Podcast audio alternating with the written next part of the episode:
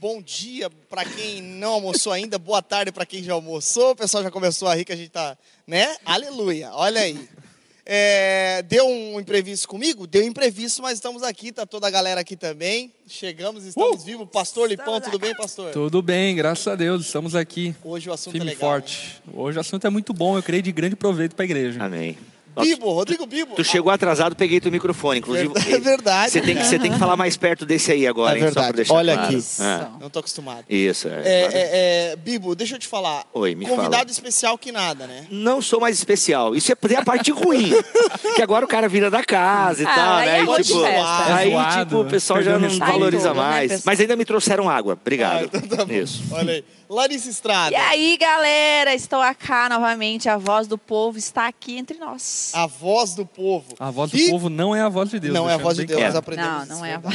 Hoje, galera, o tema é web crentes e desigrejados. Tema é que tá isso bombando mesmo. nas redes. Inclusive, perguntaram, quando eu postei sobre isso, perguntaram assim: gente, será que eu sou uma web crente? E será que isso é bom? Será que isso é ruim? Ser uma verdade. web crente, não é? E a gente vai conversar sobre isso, até porque o termo, o termo é um pouco novidade, é um pouco Ele é novo, ele é novo. novo. Surgiu em 2018, se eu não me É engano. um- Exatamente, e muita gente nem sabe se é, nem sabe se tem isso, se pegou isso. Se pegou.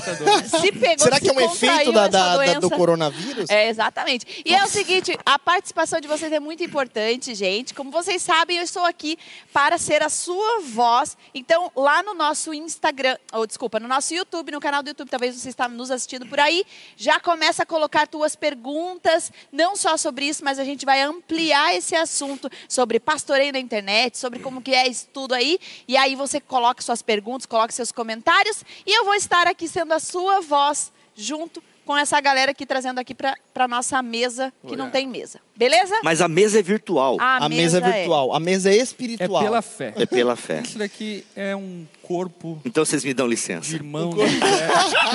Boa. É, é, galera, bem importante. é, o tema hoje, ele é justamente web crentes e desigrejados. O web crentes, o desigrejados a gente já conhece há muito tempo, né? Inf- Infelizmente. Mas é, web crentes, ele é um web crente, na verdade, ele é um, ele é um tema novo, mas ficou muito famoso a partir de um momento é, é, da história em que o G1 publicou esta notícia. Temos a notícia aí, produção? Temos na tela? Põe na tela aí.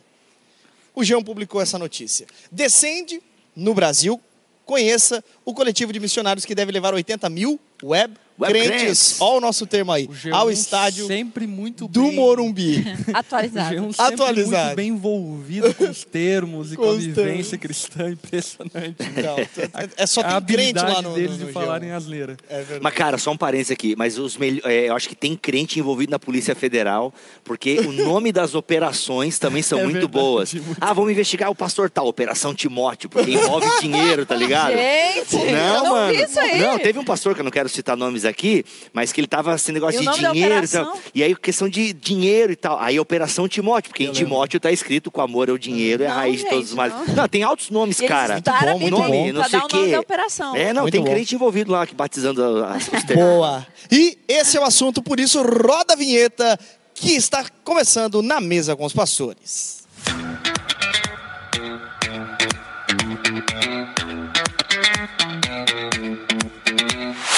Falou. Olha Falei. aí. Não, eu tava falando aqui no off-topic, se saiu ao vivo, é que eu tô agora com esse lapela e como eu tenho rinite, toda hora eu fico ah, ah, fungando. entendi. E aí esse aí eu consigo dar aquela afastadinha. Não, e dá, tal. pra, e dá pra gente dar- desconfiar que é o coronavírus. É, Não, eu, eu vou comprar aquela Chato. camiseta, inclusive. Não é corona, é rinite, até onde eu sei. né? Então vamos lá, vamos começar pelo termo desigrejados, que é um pouco mais antigo. É, existe tipo de desigrejado. Não tô te ouvindo. Não tá me ouvindo? Aí, agora, é, é que sabe, Ah, ah, ah, ah, Isso, tem que ah, falar ah, pertinho. É que eu- esse aí eu domino, esse aqui eu domino. Esse aqui eu não domino. Isso. Esse aqui eu não domino. Igual o Lipão, tu nunca viu teu pastor pregando, cara? Não, o Lipão ele fica com a mão aqui. Então, não, não, não mexe, ó. não mexe, o cara é exemplo Vai pleno. aí. É, isso aí. aqui embaixo, o pessoal do Isso. fica louco. Isso. É, vamos lá, é, desigrejados. Existe um- algum, existem tipos de desigrejados, há um nível de desigrejados. O que, que vocês entendem por desigrejado? Caraca, o cara já começou pelo. Começou já pelo fim, já. pelo fim. pelo, pelo, pelo polêmico. Pelo polêmico. Enfim, Lipão. O desigrejado, ele, ele começa a partir do momento que ele, ele conheceu a Jesus e não frequenta uma igreja, ou se fala de qualquer um que não está numa igreja ou não conhece a Jesus? Então, por isso que eu acho que a gente tinha que começar definindo o que é igreja que é local. igreja. porque quando a gente, a gente tem que tomar muito cuidado, porque tem muita gente que vai se encaixar naquilo que nós chamamos de desigrejado e ele vai Porém, se sentir nunca foi ofendido. igreja, não, não, e ele vai se sentir ofendido. Como tu está dizendo que eu não sou igreja? Entendeu? Por quê? Porque a nossa definição de desigrejado, que calma, querido web espectador, nós já daremos, mas a nossa definição, e se eu conheço um pouco vocês, eu imagino que vocês vão concordar com a definição geral, ela, ela está muito ligada à definição do que nós entendemos ser igreja. Então, por isso, acho que a gente de- começaria, deveria Legal. começar definindo o que é igreja, para a gente dizer o que não é igreja, né? Que é o termo aí desigrejado, digamos assim. Porque o desigrejado vai dizer, não, não, não, eu não sou desigrejado, eu sou desinstitucionalizado. Meu Ah, é Deus. verdade. Entendeu? Esse é o ponto. É, eu, eu treinei para Tá, falar isso é. bastante aqui agora. E aí isso é um ponto interessante porque eu acho que a gente começa a definir entendendo os três níveis de igreja. Falando aí da igreja invisível de Cristo, que nada mais é do que a comunhão de todos os crentes de Deus ao longo de toda a história da humanidade e de todas as localizações geográficas, que é a igreja invisível de Deus. A igreja global, que nada mais é do que o aglomero de várias igrejas locais espalhadas pela terra durante um período de tempo, e a igreja local, que nada mais é do que a existencialização, a evidência visível de uma igreja invisível.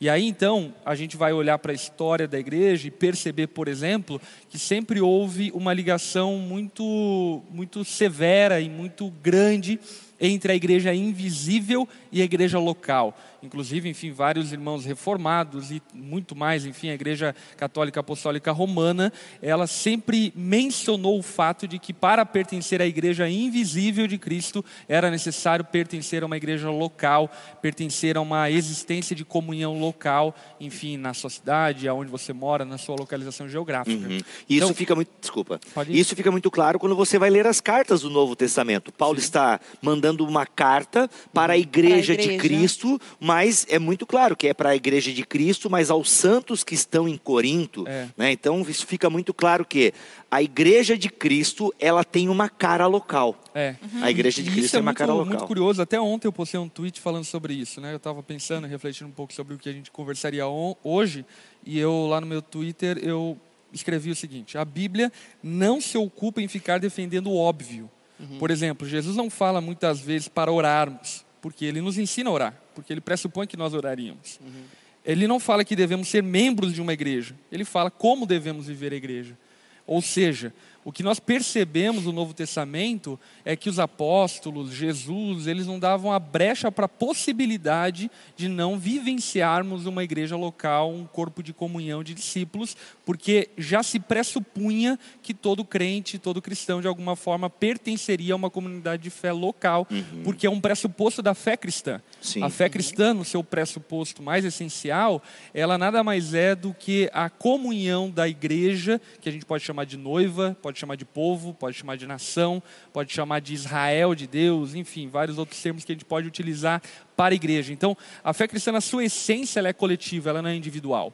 Eu não tenho como crer em Jesus individualmente, porque o crer em Jesus necessariamente, se eu de fato o confesso a partir das escrituras, isso vai me empurrar para a comunhão com os irmãos. E essa comunhão com os irmãos, dentro do plano histórico, ela se dava dentro da igreja local. E aí é óbvio que passado o tempo, a igreja foi se institucionalizando. Aí o que nós vemos hoje é o que muitas igrejas que não são igrejas, nós vemos hoje muitos crentes que pertencem a uma igreja, mas não são crentes. Então acabou ficando aí uma salada mista de problemas que eu acredito que a gente precisa dissecar essa, essa manhã. Posso só. é, as formas, a gente vai falar um pouco até sobre isso também, né? Mas, por exemplo, aqui, eu vou já lançar a pergunta, porque é exatamente sobre isso que surgiu aqui. É, a questão, por exemplo, assim, ó, grupos de estudo bíblico e oração fora da comunidade local é ser igreja? E é necessário, então, fazer, então. ah, parte de uma igreja biblicamente falando, a igreja local, com o pastor, toda a instituição. E aí ela pergunta também, por exemplo, assim, ó, é, grupos nos lares unindo a outras pessoas que são da igreja. Biblicamente, poderia dizer que participo de uma igreja? Falando nesse sentido de que, ok, ela não está mais sozinha, ela está numa casa com pessoas nesse formato igreja, porém não tem a estrutura igreja, o pastor, os líderes, enfim, tudo isso. Eu, eu eu não vou responder diretamente essa ainda, porque acho que o Lipão deve responder, mas eu vou meio que responder pegando um gancho na fala do Lipão, então a gente vai fazendo esse, esse amálgama. Mas olha só, o, o Lipão estava falando essa questão de, da igreja e tal. Se a gente olha ah, para Paulo, alguns vão dizer que foi Paulo que criou a igreja. Não, a igreja é um negócio do apóstolo Paulo, porque Jesus não tem igreja, é, é, o termo igreja aparece só em Mateus ali Sim. 16 e 18, aquela coisa toda. Então alguns vão dizer que essa institucionalização é coisa do apóstolo Paulo. Uhum. Cara, isso é um pouco, um pouco de absurdo, porque ah, Jesus Cristo, ele vem na esteira, como a gente já explicou há dois na mesas atrás, Jesus vem na esteira da história de Israel. E Deus sempre tem um povo para manifestar o seu uhum. caráter no mundo. E isso é povo de Deus. Então Jesus, em última análise, talvez ele não tenha criado uma igreja como a gente vê nas cartas do apóstolo sim. Paulo. Uhum. Isso, isso sim, isso é um fato. A organização disso, né? A organização disso. Né? Uma eclesiologia, aquela coisa toda. Agora, é inegável que se caminharia para aquilo. Por sim, quê? Sim. Porque Jesus Cristo chama. A ideia, o, o, rolê de Jesus, em última análise, é com o povo de Israel. Sim. Né? O rolê de Jesus é com o povo de Israel. A gente nunca pode desconectar o ministério de Jesus com a história de Israel. E, cara, leiam N. Wright, que ele me ajudou a entender muito isso, que é um teólogo anglicano. Uhum. Porque a gente sempre olha Jesus e desconecta, parece, do Antigo Testamento. Sim. E quando Como conecta. É, né? e quando conecta é só no sentido, ah, isso aqui está falando de Jesus. Mas a gente, a gente faz uns pulos muito. Não, cara, Jesus é o ápice da história é. de Israel. É. Então o rolê de Jesus é com a história de Israel. Por isso que a gente não vê tão como a gente vê no apóstolo Paulo. Mas, gente, a institucionalização, e eu ouso dizer que já rola no, no Novo Testamento. Sim, sim. Já começa a ter uma organização. Dentro dos termos da sociedade daqueles dias. Justamente, dentro dos termos da sociedade daqueles dias. Então, é inegável. E outra, já no, no Novo Testamento, a gente vê uma pluralidade legítima dentro das igrejas. Uhum. Porque, por exemplo, vou, eu não vou responder, vou deixar só né? características. Cara, Paulo está lidando com uns problemas lá em Corinto, e ele cita, no capítulo 15, se não me falha a memória, aqueles que se batizam pelos mortos. Paulo cita isso, meu irmão, não explica nada. Só jogou Cadê? a bomba e saiu. Não, assim, ele, ele, ele dá a entender que era uma crença que a igreja de Corinto tinha e, e ele não né? censura, né? ele não censura essa crença. E ele cita ali, ah, gente, vocês que acreditam aí no que se batizam pelos mortos, se não tem ressurreição, que esperança tem isso e tal? Cara, e ele não trata, e vários outros problemas que ele trata em Corinto, que não tem em Éfeso e tal. Então, já existe uma pluralidade dentro das próprias igrejas do Novo Testamento. Né? Então, só para a gente entender que igreja é a reunião dos remidos, Sim. é a reunião daqueles que acreditam em Jesus e professam a fé no Salvador e administram os sacramentos. É. Seria uma definição bem básica do que é igreja. Então, acho que tendo essa definição básica, a gente pode caminhar para a pergunta dela. E eu acho dela. que você tocou num ponto muito, muito importante, né? Que narra aí um pouco esse início, essa origem da igreja. A igreja ela foi originada no desejo de Jesus, como bem citado pelo Bibo, quando na passagem lá em Cesareia de Filipe, Jesus, a partir da revelação do apóstolo Pedro de que ele era o Cristo, ele diz que ele edificará a sua igreja. Portanto, ali a gente percebe a origem dessa instituição igreja. Entretanto, ela não estava institucionalizada, até porque o corpo de discípulos era pequeno. Então Sim. não havia necessidade de ter uma organização para que aquele corpo de discípulos funcionasse. Entretanto, o que nós percebemos logo após a ascensão de Cristo e a promessa do Espírito Santo sendo derramada sobre a igreja lá primitiva que estava em oração, é que o corpo de discípulos aumentou astronomicamente, Três mil numa pregação, hein? Três mil e uma pregação. Enfim, foram somados à igreja e além de a própria palavra dizer que dia a dia Deus ia acrescentando aqueles que iam sendo salvos. Então, uma pregação num dia foi três mil, mas todo dia tinha gente sendo salva Sim. e acrescentada à igreja, acrescida à igreja. Logo, é claro e evidente que esse corpo que foi formado agora precisa se organizar. Exato. E é esse o esforço que eu vejo no apóstolo Paulo. O apóstolo Sim. Paulo, nas suas cartas é. às, às, igrejas, suas cartas pastorais, nada mais é do que alguém que recebeu de Deus um mandato, uma autoridade apostólica, e ele tentando ajudar a igreja a se organizar para dar conta do recado que estava É, surgindo, exato. enfim, em cada igreja. E, e aí até colocar aqui, né? Mas qual que é o limite, né? Para sobrepor, por exemplo, a instituição sobrepor a igreja invisível, digamos assim, né? Aquilo que Deus quer fazer no seu povo e tal, porque eh, Jesus não era muito preocupado com a organização, como que ia ser, quem ia julgar as profecias e tal.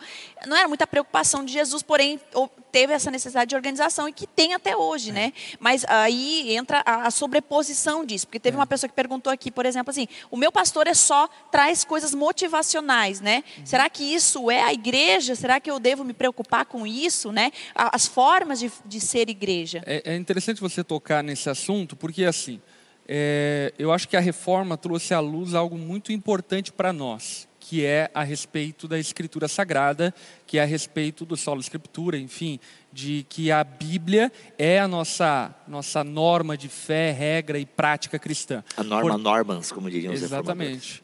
Então, assim, olhando para isso, o que nós precisamos compreender é que a Bíblia é uma espécie de constituição do cristão. Assim como, por exemplo, na nossa nação, a autoridade máxima não é de um presidente, não é do judiciário, não é do legislativo, não é de qualquer outro órgão, mas é a Constituição, a Bíblia de igual forma, ela é a nossa Constituição, ela é o órgão máximo de autoridade dentro da igreja. Inclusive por esse motivo, por exemplo, que Lutero na Dieta de Worms, ele declara, olha, se vocês me convencerem biblicamente que eu estou errado, que eu estou equivocado, eu cedo então as- a- aos desejos e intenções de vocês, mas desde que vocês me convençam biblicamente. E Lutero acertou o ponto. A Bíblia é a nossa norma, a Bíblia é a nossa regra. E é óbvio que nós precisamos aí então ter o devido cuidado, flexibilidade. A gente vai falar sobre isso. Até estava vendo um bate-papo entre o pastor Jeremias Pereira, da oitava igreja presbiteriana lá de BH, e o pastor Hernandes Dias Lopes, enfim, num bate-papo lá a respeito desse assunto, né? E o Hernandes Dias Lopes e o Jeremias Pereira tocaram num ponto muito crucial e interessante. Eles falaram: olha, diante da tecnologia que nós vivemos, é claro que vocês vão ter pregadores melhores do que o seu pastor. É claro que vocês vão ter acesso a pessoas mais bem informadas, mais bem articuladas, que têm uma melhor retórica e assim por diante.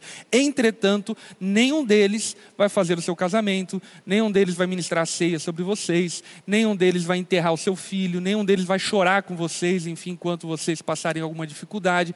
Então, eu acredito, inclusive, que nós não podemos diminuir o ministério da igreja a simples obra da pregação. A pregação, obviamente, que ocupa uma centralidade no papel da igreja, entretanto, o ministério pastoral, ele extrapola a pregação, ele vai para outros campos. E é óbvio, quando nós percebemos algum desvio claro, evidente, eu não só diria claro, evidente, mas é, baseado em primícias da fé, enfim, você deve fugir dessa igreja o mais rápido que você puder. Entretanto, A colocação dela me deu uma angústia aqui, né?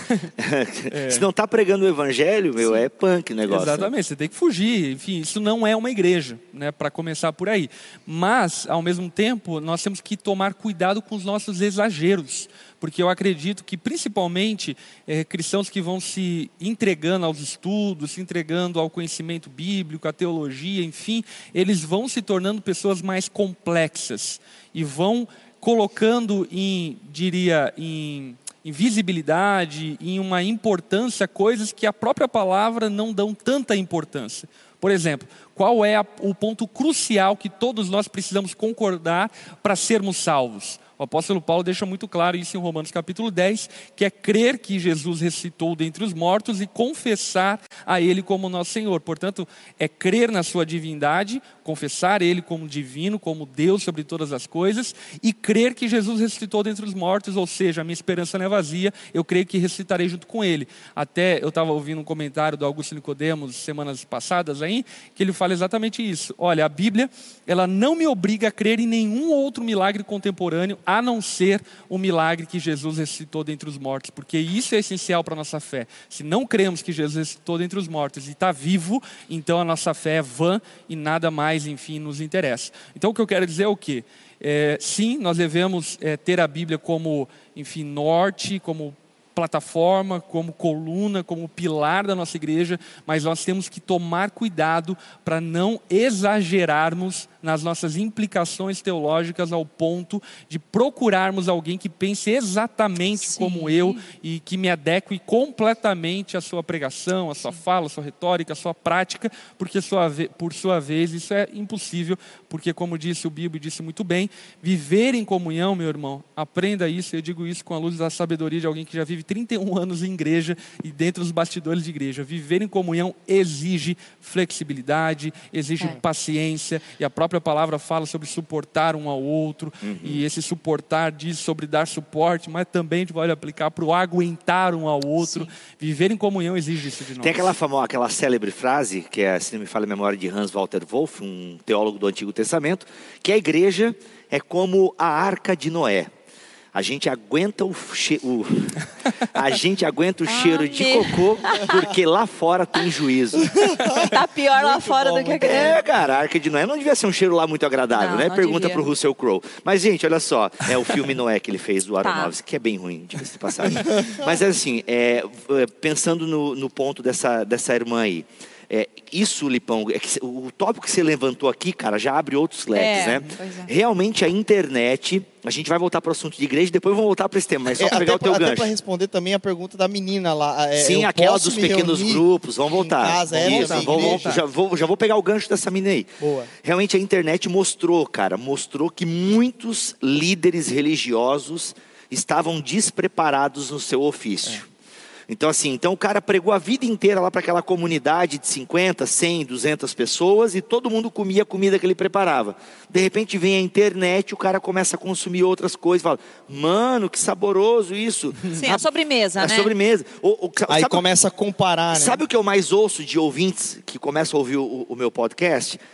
Cara, eu tô há 20 anos na igreja e eu nunca entendi a parábola do filho pródigo como vocês explicaram ali. e a gente não inventou nada, a gente só estudou. né? Inventou sim. Algumas coisas a gente inventa. Então, assim, mas então é isso, isso mostrou um vácuo na liderança, então isso é meio complicado. Então, por exemplo, essa menina falou da, auto, né, da autoajuda. Cara, é um movimento evangélico dos últimos 10 anos, né? A teologia da prosperidade, ela continua aí, só que entrou aí nos últimos um 10 filho. anos a teologia da prosperidade afetiva, né? Então, realmente, e, e aí tem muitos pastores que acabam entrando nessa linha porque isso agrada a multidão. Mas, enfim, é, querida, eu sugiro vá conversar com o seu pastor, se você está incomodada né, com a mensagem dele, vá conversar com ele, né? Ore sobre isso. E o Lipão foi muito sábio, né? Tenha calma, né? Tenha calma. E perfeito isso, cara. É, só quem vai te visitar no hospital é o teu pastor local, né? Então valorize ele. Se ele prega o evangelho, ele talvez não seja um Piper, um Nicodemos ou um Ed René. Deixa eu citar uns aqui que eu gosto também, né? Ele talvez não seja o cara, um Lipão pregando, um Guilherme Franco, enfim. Ele é o teu pastor, mas se ele prega a Bíblia, irmão, se ele abre o texto bíblico, lê e explica e aplica para a tua vida, esteja satisfeito. Quer mais? Corre por fora, tá? A dúvida daquela irmã lá, acho que e aí? A, a Eu- dúvida da irmã é qual lá mesmo? se eu Sobre os posso- formatos, né? Tipo Os assim, na é, os grupos nos lares. É Porque assim, qual que é a grande questão? Tem muita gente que é magoado com a igreja, né? Magoado com as pessoas. Inclusive, a Cássia, ela colocou uma coisa bem interessante que, que eu acho que junta com isso. Ela falou assim, o que eu percebo é que hoje é difícil confiar nas pessoas, mesmo sendo as da igreja. Portanto, torna-se complicado que haja essa união, comunhão. Vejo muito preconceito e discriminação nas igrejas. Deixa eu dar uma má notícia para Cássia. Sempre foi difícil, Cássia. Nunca foi fácil. Desde o de Jesus. Caramba, Jesus foi traído por Judas, a quem ele chamou, a quem andou três anos com ele. Jesus foi abandonado pelo apóstolo Pedro e por todos os discípulos. Ele ficou sozinho na cruz. Sim. Portanto, sempre foi difícil viver em Sim, não comunhão. mudou. Isso não é um fenômeno dos nossos É, só mais moderno. é, se você ler as cartas de Paulo, mano, Evódia, né? Evódia e Cinti, que, É, cara, e- tá ali. Eu acho que a, a grande questão é que essas pessoas acabam que não querem, então, se comprometer com uma igreja local pelas, pelas suas, né? Poxa, eu tenho que me comprometer. Pela sua idealização, utopia. Isso é Sim. utopia. Nós precisamos compreender que a igreja, primeiro, ela é paliativa no seu senti sentido institucional. O que eu quero dizer é o quê? Que lá na Nova Jerusalém será o povo de Deus, a igreja institucional não haverá mais. Portanto, ela é paliativa e nós não podemos esperar da igreja perfeição, porque isso nós esperamos de Deus.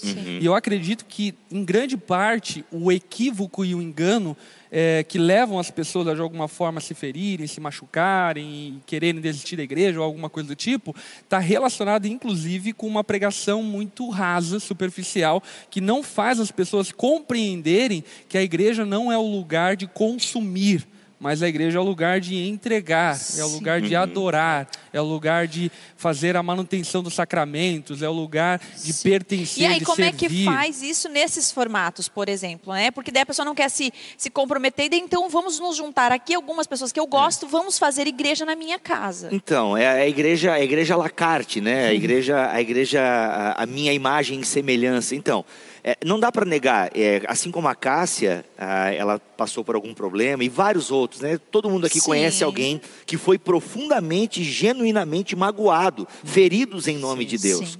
Isso é inegável. Existem casos horrorosos de líderes que realmente machucaram muito as suas ovelhas. Então, que pena, e realmente isso acontece. Mas isso não é o padrão, não deveria ser o padrão, isso não é o normal. Porque vai acontecer, infelizmente, de líderes em nome de Deus falarem coisas que não são de Deus e magoarem pessoas por conta mais de uma institucionalização, por, mais por conta de um dogma de uma igreja local do que realmente por conta é, de algo das Escrituras. Agora, por mais machucado que você esteja, por mais ferido que você foi, isso não é desculpa para a gente não ter uma igreja local. Até porque você também não é flor que se cheire. A verdade é essa. Verdade é, é Você talvez não tenha machucado alguém, ou você nunca abusou é, é, sexualmente ou moralmente de alguém na igreja. Beleza, talvez nesse aspecto você seja melhor do que um pastor ou uma pastora abusadora. Beleza, mas você também não é flor que se cheire. Então, essa comunhão de santos pecadores, ela não pode ser negada. Nós defendemos, né? nós defendemos a igreja local como a, a morada de Deus, como Paulo fala em Efésios 2. Então, assim, beleza. Mas ela tinha que ser mais clara na pergunta, tipo, tá, mas como assim? O pessoal se reúne nas casas, mas não são uma igreja? Ah, é um grupo de irmãos aqui que está começando. Tá, para onde vocês vão parar? Porque assim, se é igreja de Deus, vai ministrar sacramentos é, e vai cumprir o ID. Vai mandar, vai, vai mandar pessoas, vão, né? vai ser missionário. Se esse grupo de irmãos de repente tem alguém que está liderando, porque existe uma liderança na igreja, estão ministrando sacramentos e daqui a pouco já estão preparando pessoas para batismo e para envio. Meu amigo, vocês são uma igreja, daqui a pouco vocês vão ter que fazer CNPJ. é esse o ponto que eu queria tocar. É, qual ponto? Por mais que algumas pessoas inicialmente não queiram institucionalizar a igreja em nome de uma desinstitucionalização e de uma apatia, de até uma controvérsia contra a igreja, uma revolta, uma revolução contra a igreja, a grande realidade é que se você obedecer à palavra de Deus, você vai ter que se institucionalizar. A começar por um ponto, por exemplo, muito básico. Qual ponto? O ponto de que, por exemplo, para você reunir mais de 100 pessoas, eu não sei se você sabe, em qualquer lugar público, não estou falando nem do lugar fechado, lugar fechado mais ainda, mas para reunir mais de 100 pessoas em qualquer lugar público, você vai precisar da aprovação da prefeitura. E para ter a aprovação da prefeitura, você vai precisar de um CNPJ. Você está entendendo? Em algum momento você vai ter que institucionalizar, e não somente isso, se você quer obedecer à palavra de Deus, então vai ter que ter presbíteros, vai ter que ter o conselho, vai ter que ter doutrinas, vai ter que ter uma confissão de fé, vocês vão ter que ter uma teologia, vocês vão ter que ministrar a ceia, vão ter que ministrar o batismo, vocês vão ter que capacitar novos convertidos, capacitar os membros da igreja, vocês vão ter que cuidar da viúva, do órfão, do estrangeiro. Você está percebendo? Tudo isso não se consegue fazer em um grupo informal. Esse grupo informal necessariamente vai ter que formalizar em algum momento uhum. se você quer obedecer à palavra de Deus. E aí o que fica muito evidente e claro é que no fundo, e isso obviamente eu não digo como via de regra, mas no fundo, muito dessas pessoas que não querem se vincular com a igreja, na verdade não querem se vincular com Cristo e com sua palavra. Não querem submeter-se à palavra de Deus, aos ensinamentos de Deus, aos mandamentos de Deus Deus querem viver um evangelho à la carte, querem viver uma vida cristã à la carte, tipo, ah, eu gosto disso, mas não gosto daquilo. Adaptada a minha. Tipo Adaptada assim, a mim. Porque a comunhão, ela gera um desconforto por vezes. Não adianta a gente fingir que não é, né? Por exemplo, é, é, existe, existem pessoas diferentes de mim no ambiente de, de comunhão. Então, naturalmente, eu ir para minha casa e me reunir só com pessoas que eu que eu, enfim, me dou bem, é muito mais fácil. Cara, né? e aí a internet entra na parada. Por quê? Porque eu já tô meio de saco cheio com a minha igreja local e na internet eu acho uma galera massa. Entendeu? Pô, eu gosto que essa galera, todo mundo ouve o mesmo pregador, a galera lê a mesma editora. Mano, essa aqui é a igreja dos sonhos. Né? É então a internet dá um pouco essa ilusão, Essa entende? dá essa aparência. Mas meu irmão, põe vocês junto dentro de uma sala ou de vai começar a dar, por quê? Porque nós somos complicados, mas quem chama Deus de pai não escolhe irmão. Então, meu amigo, Cara, então assim, é difícil. Eu já tive vontade de chutar o balde, entendeu? Tem hora que a igreja cansa, tem hora que você é traído na igreja.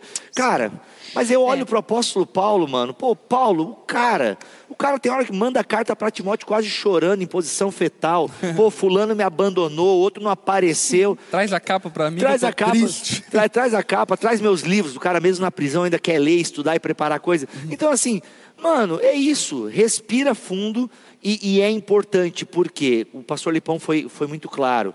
É, você no fundo é igreja para servir. O nosso problema é isso, que a gente criou uma cultura muito do bem-estar. Vamos Né? E a sugar, inter- né? Vamos, Isso. vamos sugar, vamos Sugar, e eu a- quero- melhorar minha família, meu Agora, casamento. deixa eu e- tocar num ponto só, bem só, delicado. terminar aqui, só a questão de.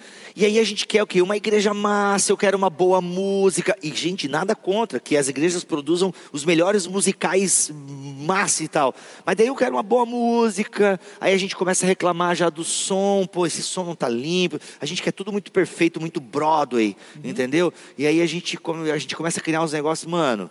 A internet gera essa, essa sensação assim É meio que coloca estranha. todo mundo na vitrine e você compara e eu escolho esse, escolho Isso, esse então, e esse. não, então. E pronto. Mas assim, Agora, só- deixa eu só tocar num ponto bem delicado que eu acho que é importante, enfim, a gente mencionar e não esquecer de mencionar isso. Eu acredito que um dos grandes equívocos e problemas dos nossos dias, inclusive muito oriundo é, desse movimento, eu diria mais neopentecostal do que pentecostal, mas pegou um pouquinho de carona no movimento pentecostal no fim, e isso é um, eu diria, um desdobramento ruim, que é essa falta de zelo e de critérios para se estabelecer igreja e se ordenar presbíteros, se ordenar pastores.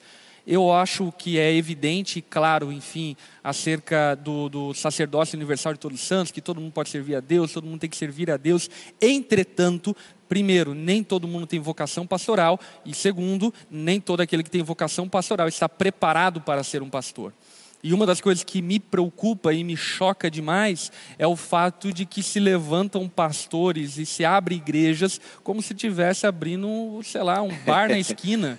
E isso precisa ter muito cuidado, justamente pelo quê? Pelo fato de que a igreja, de alguma forma, coloca-se na posição de representar o povo de Deus, as doutrinas de Deus, as verdades bíblicas. E isso é perigosíssimo. Então, um conselho que eu dou aqui, se há, enfim, jovens que se julguem vocacionados e também, principalmente, se há pastores mais experientes que são responsáveis por levantar esses pastores, o que eu diria para vocês é aumente um pouco a régua de medida, porque infelizmente a banalização do ministério pastoral no Brasil se dá muito pela falta de critérios no qual muitas É. igrejas têm usado para poder avaliar quem serão seus próximos ministros, pastores e ministros do evangelho.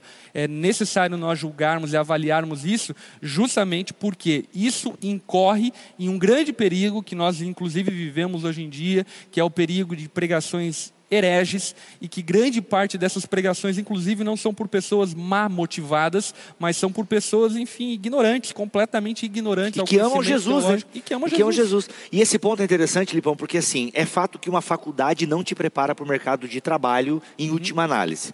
E assim como uma faculdade de teologia não gera um pastor. Tem um É. livro muito bom sobre esse assunto, é 15 coisas que o seminário não pôde me ensinar. Edições de da Nova, Vida capinha Nova. vermelha, top. Então, o que acontece, gente? Mas é inegável que fazer uma faculdade de teologia ajuda. Ela não prepara você para o ministério.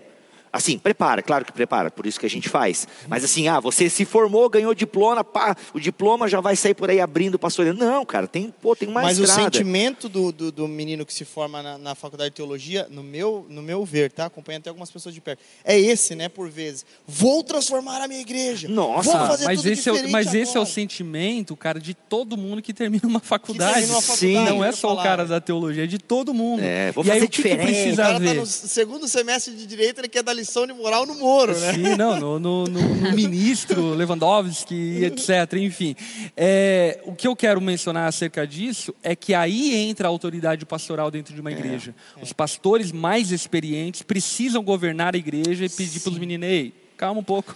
Foi o que aconteceu um comigo. Eu posso contar um testemunho Tenha aqui. Eu, no terceiro ano da faculdade, imagina eu numa faculdade luterana, eh, eu pentecostal numa faculdade luterana, descobri muito um universo da graça lá Você São maravilhoso. Eu fiz em São Bento do Sul, né? FLT, show de bola, recomendo muito. Só que, mano, aquele espírito de Lutero, né, mano? Eu vou mudar, eu não vou te citar o nome aqui da igreja em Joinville, eu, vou mudar essa igreja. tá? Mano, não muda, cala a boca, Colou senta. 95 Não teses é da que- porta. É, o cara. aquela ideia assim de que você. Porque assim, realmente, você aprende teologia, você percebe que, infelizmente, Existem é, equívocos. existem equívocos, pessoas ensinando há anos coisas erradas e tal. Só que, cara, você é um moleque ainda, calma. É, é, a gente ah, tem aquele espírito de vou mudar tudo. Não, calma, mano. Aí entra o homem mais velho. E eu tive, graças a Deus, o homem mais velho, sabe? Que chegou um dia pra mim e eu, né, aprendendo muita coisa. Então eu desci a serra, irmão. Eu vomitava teologia em cima dos meus amigos, ninguém me aguentava mais e tal. E um dia, graças a Deus, eu vou até citar o nome porque é uma coisa boa, o irmão Elbert, que inclusive foi o cara que me mandou pro seminário, bancou meu seminário, ele mais alguns irmãos. E ele falou assim: Bibo, vem cá. Cara, segura a tua onda. Cala a boca. É, né, ele é um cara muito educado para falar isso. Mas ele falou exatamente isso. Cara, segura, segura. Tu, tu desce a serra, mano. Tu desce muito empolgado. Que bom que você tá aprendendo Uma hora vai essas pegar coisas. uma árvore.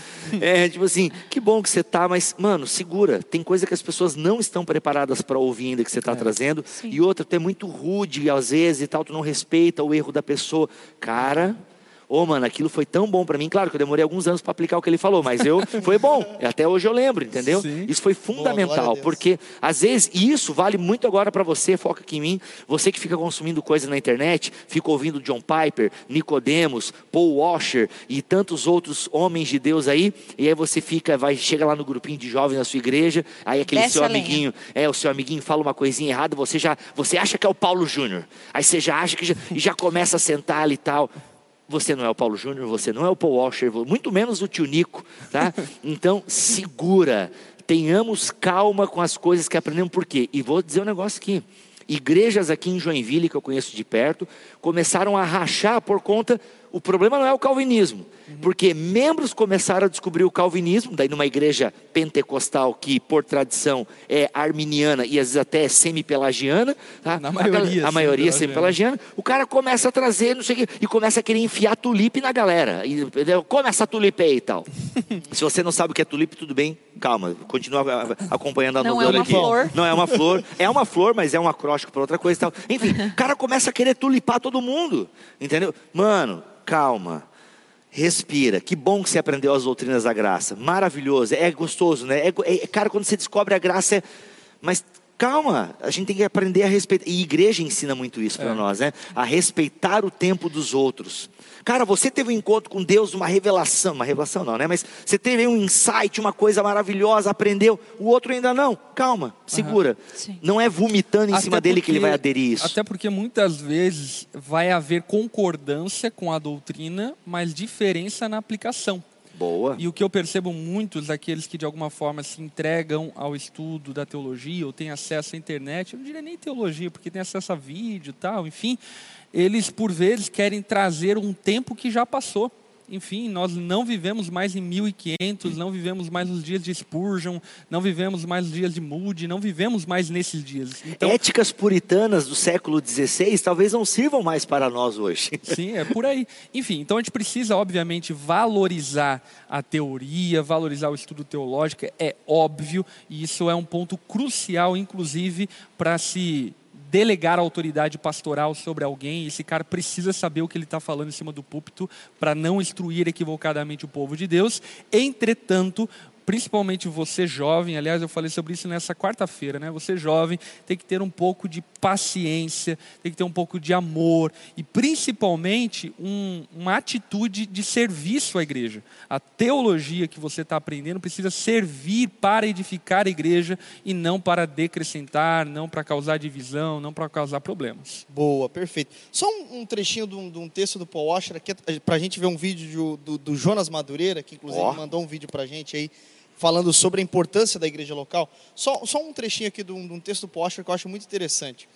É, o plano de Deus é a igreja local. Por que então ela é tão desprezada e negligenciada, especialmente pelos jovens? Possivelmente que pela mesma, raz- pela mesma razão que a esposa não pode competir com a supermodelo ou com a atriz da tela ou do palco. A esposa é real, com erros e defeitos expostos, mas a atriz é pintada e decorada. A esposa é parte do dia a dia da vida, mas a atriz é vista apenas no papel mais atraente nos momentos mais espetaculares. Do mesmo modo, a igreja local é real, exposta sem adornos, uma congregação de remidos que se encontram entre o já e o ainda não. Novas criaturas que não são completamente novas, peregrinos a caminho de Sião, mas ainda manchados pela Babilônia. Eita, ó, pô, bom. É Washer. isso aí. Poacher. De vez em quando ele acerta. Sacanagem. brincadeira, brincadeira.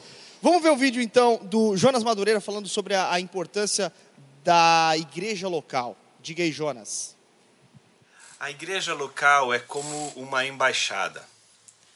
Quando você mora fora do Brasil, e eu tive essa oportunidade, e você tem qualquer dificuldade ah, que envolva ali a sua, digamos assim, vida diária num país que não é o seu país, por exemplo, perde um passaporte, a única maneira de você poder recuperar esse passaporte ou de você poder ter um novo passaporte é você indo até uma embaixada. Porque essa embaixada, ela representa o seu país nesse outro país. Eu entendo que a igreja local é essa embaixada no mundo que a gente vive, que garante, em primeiro lugar, que nós não somos daqui, que nós somos peregrinos, estrangeiros, numa terra estranha, mas nós temos uma nacionalidade, nós temos uma pátria, e a nossa pátria não é aqui, a nossa pátria é celestial.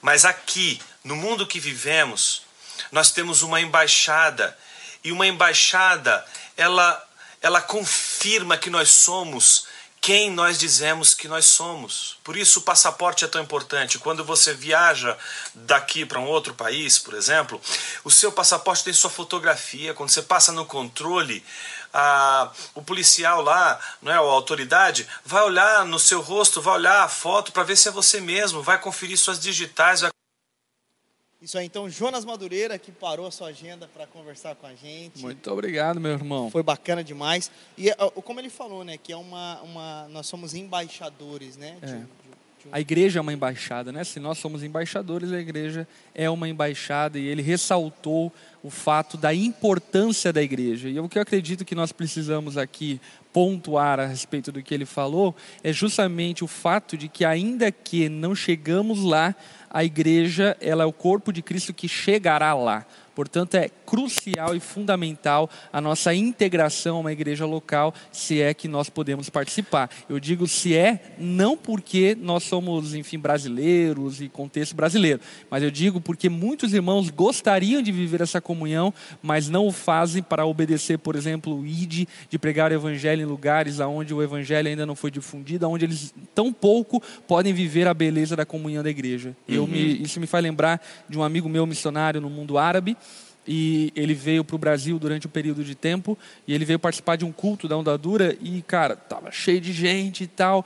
E quando ele entrou, ele começou a chorar, ele e a esposa dele, pelo simples fato de poder viver e ver aquilo, já que no mundo árabe o trabalho dele é missionário. Então, enfim, é evangeliza um, evangeliza outro, não pode se reunir coletivamente, porque senão mata todo mundo e Sim. assim por diante. Até dois jabás aqui, momento Jabá Bibotalk, né, com a permissão dos amigos.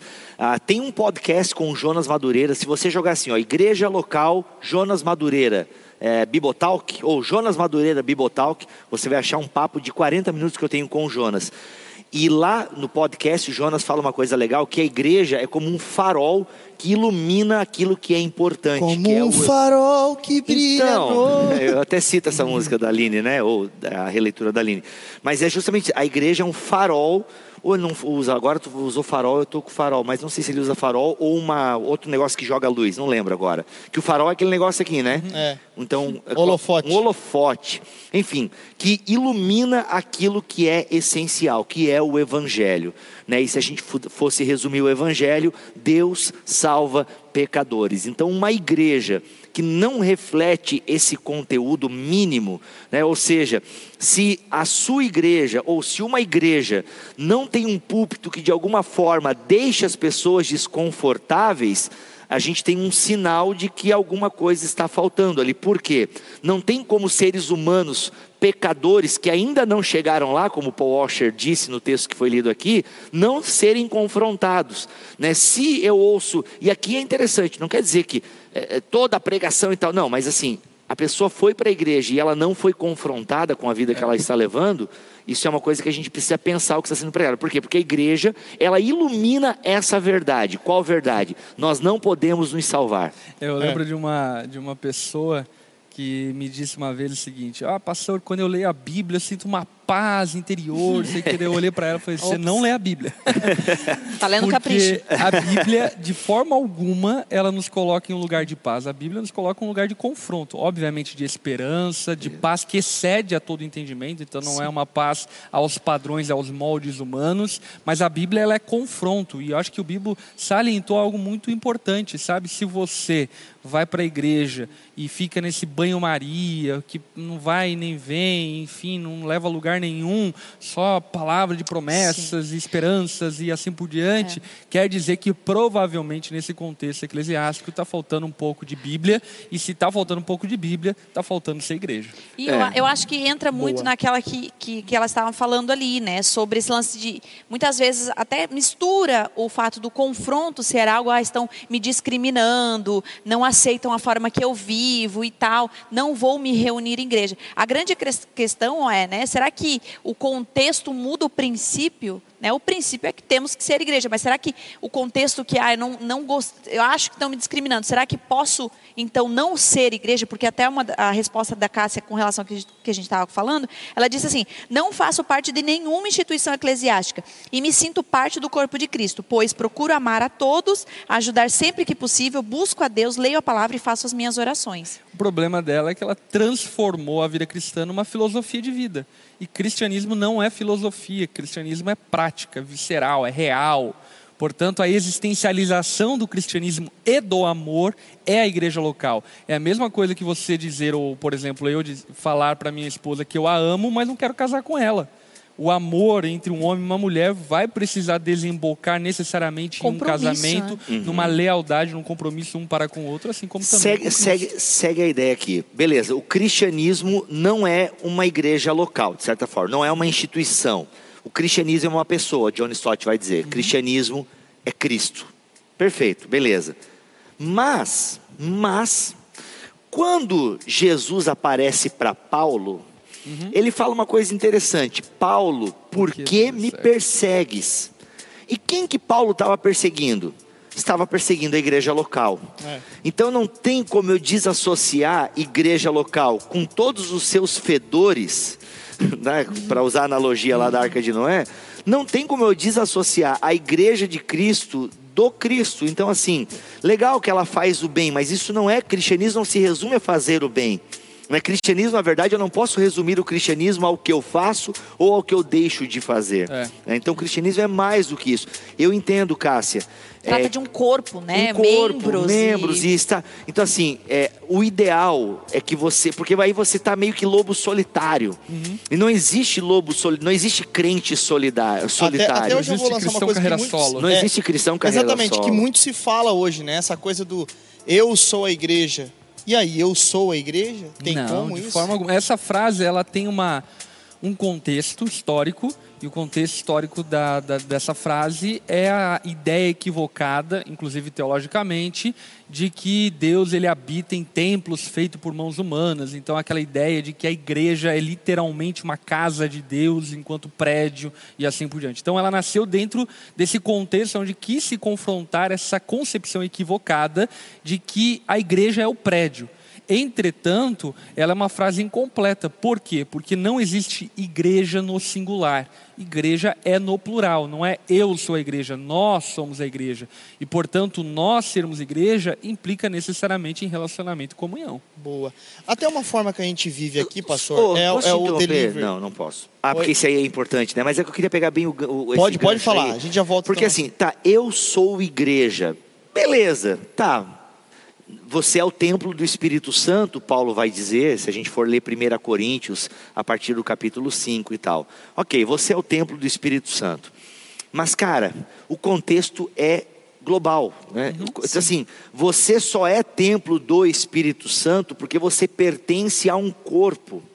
E, por, e assim, sabe por que, que a gente tem dificuldades em aceitar isso? Porque no fundo nós somos individualistas. É. E olha só, na verdade não é um problema só pós-moderno, porque se eu vou ler Hebreus, se não me falha a memória, capítulo 10, o autor aos Hebreus vai falar: olha, não deixem de 10, congregar, acho que é 10, 10, 10 15, 25. é, não deixem de congregar como estão fazendo alguns. Ou seja, já naquele tempo, lá do autor aos Hebreus, a galera já queria viver um cristianismo à sua moda. né? Ou seja, o que, que eu quero, o que, que eu gosto de Jesus? Eu acho legal isso, isso aqui eu acho legal do cristianismo, isso aqui Do budismo. do budi- Então o cara faz o quê? O cara monta Uma uma, sopa, que não é de madrugada, pedir sopa de madrugada é um, absurdo. né?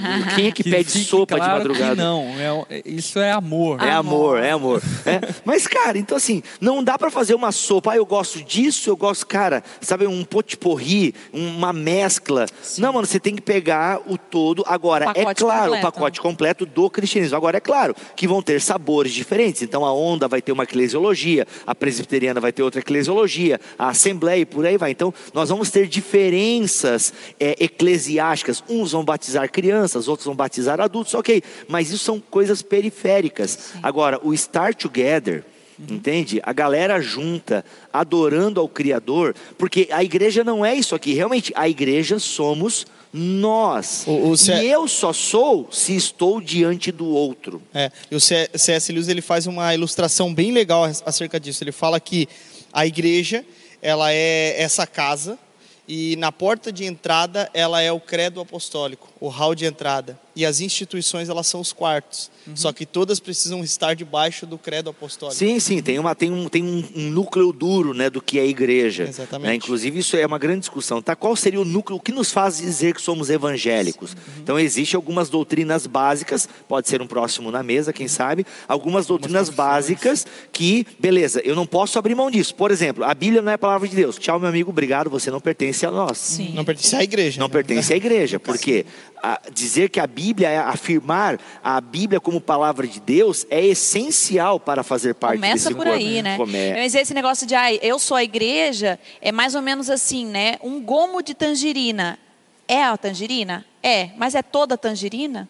Não, ela, ela não deixa de ser tangerina porque é um gomo só, mas.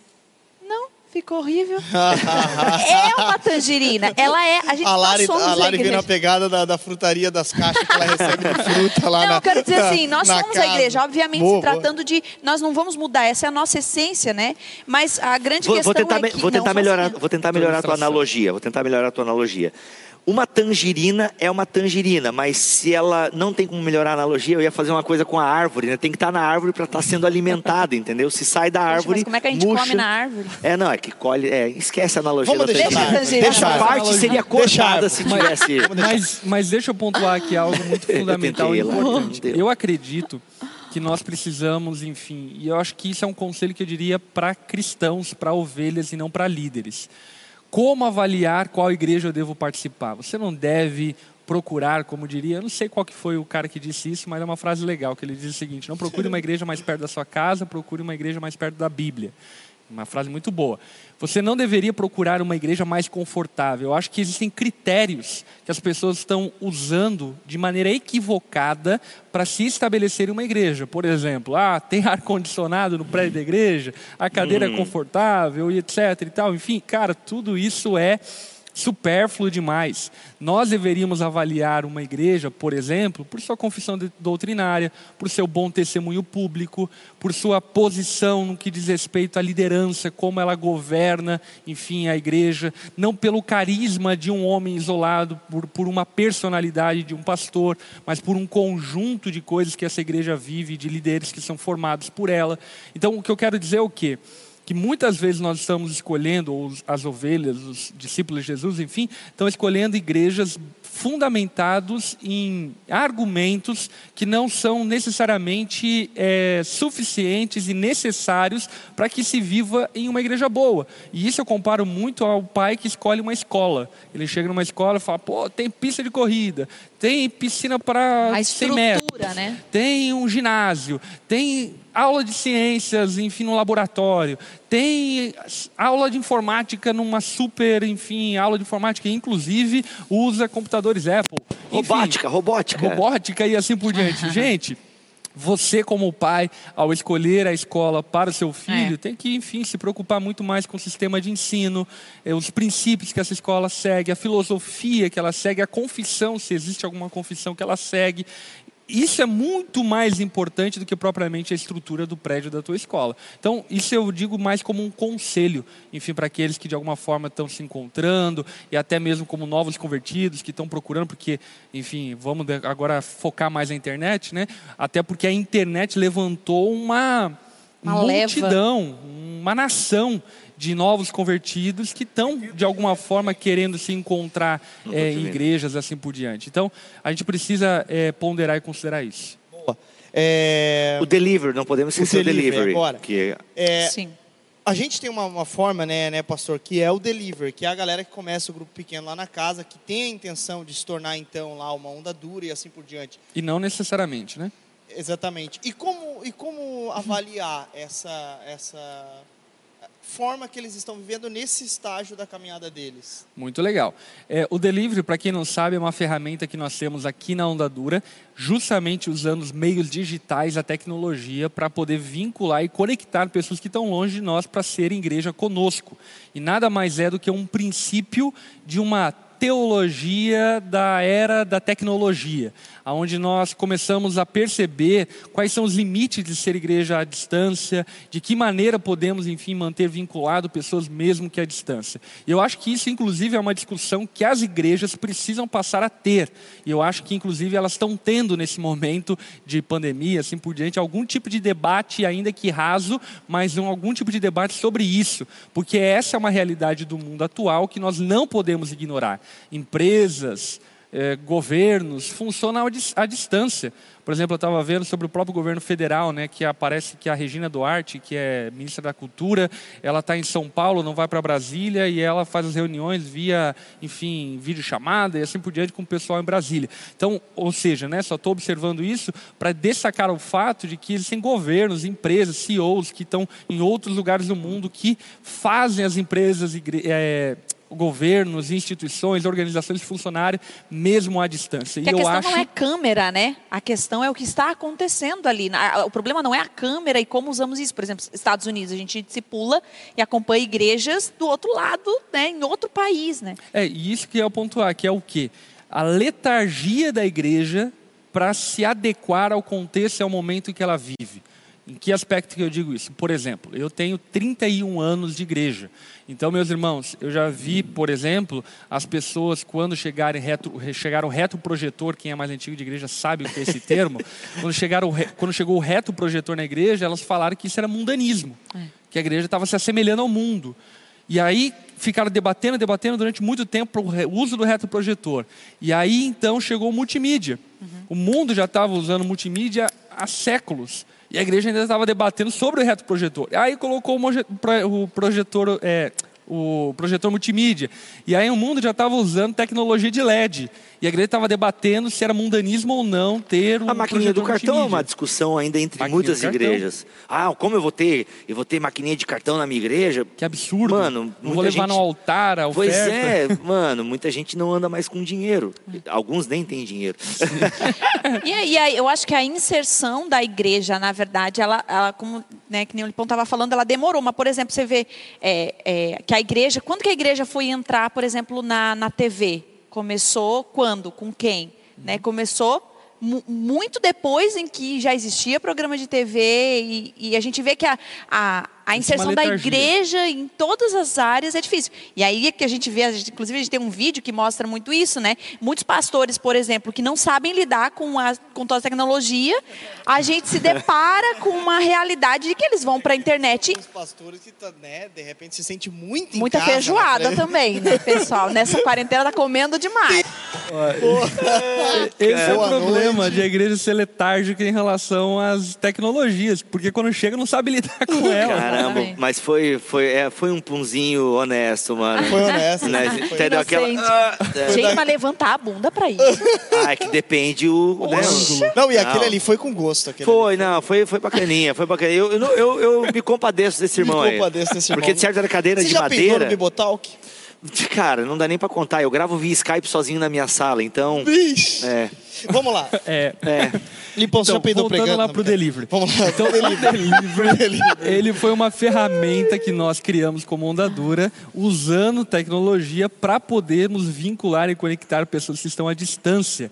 E é impressionante que o delivery ele tem um processo, nós criamos, estamos criando, enfim, esse processo na medida que vamos aprendendo, assim por diante, que vai conduzindo esse grupo de irmãos a se tornarem uma igreja local, obviamente com a tutela, com o equipamento, com a preparação, com o envio, com a autoridade, enfim, de líderes mesmo que à distância cuidando desses irmãos. E a partir disso, enfim, começamos igreja nos Estados Unidos, começamos igreja na Europa, em vários lugares do Brasil. Aqui, com certeza, enfim, nessa live tem deliveries, enfim, espalhados por todo o Brasil, gente de Londrina, gente de Campo Mourão, gente do norte, do nordeste, Recife, Ita Itacoatiara, no Amazonas, Belém, enfim, tem gente de tudo quanto é canto através do uso dessa tecnologia. Então, acho que o questionamento que a igreja precisa fazer é o quê? Quais são os limites do uso da tecnologia? Até onde nós podemos, de alguma forma, adaptar algumas coisas que eram feitas em formas de assembleia e, obviamente, porque a tecnologia não existia, para usarmos, enfim, de maneira em larga escala através do uso da tecnologia. E eu acho que isso é um ponto que, inclusive, remonta à história. Por quê? Normalmente, alguns irmãos de cunho, eu diria, um pouco mais conservador em alguns aspectos, eh, eles tendem a serem preconceituosos em relação a isso. Entretanto, muitos desses irmãos vêm da origem de Lutero. E Lutero, meus irmãos, vocês precisam lembrar que ele foi aquele que traduziu a Bíblia para o alemão, popularizou a Bíblia através da imprensa de Gutenberg, fazendo com que a Bíblia chegasse na casa de todo mundo. Aí talvez você fale, ah, mas o que isso tem a ver com o assunto aqui? Tem tudo a ver. Sabe por quê? Porque até então o único poder que a única, única as únicas pessoas que detinham o poder da Bíblia era a igreja. A igreja que lia a Bíblia era o pastor, os sacerdotes que liam a Bíblia. No Novo Testamento fica muito evidente que as cartas, por exemplo, são endereçadas ao pastor, porque obviamente não havia uma larga reprodução de Bíblia para todo mundo ter acesso a ela. Então, por exemplo, a gente lê lá Apocalipse, né? Feliz aquele que ouve essas palavras, porque ele está falando dentro de um contexto de assembleia, dentro de um contexto de comunhão. Ou seja, Lutero, ele quebrou uma tradição da igreja de 1500 anos.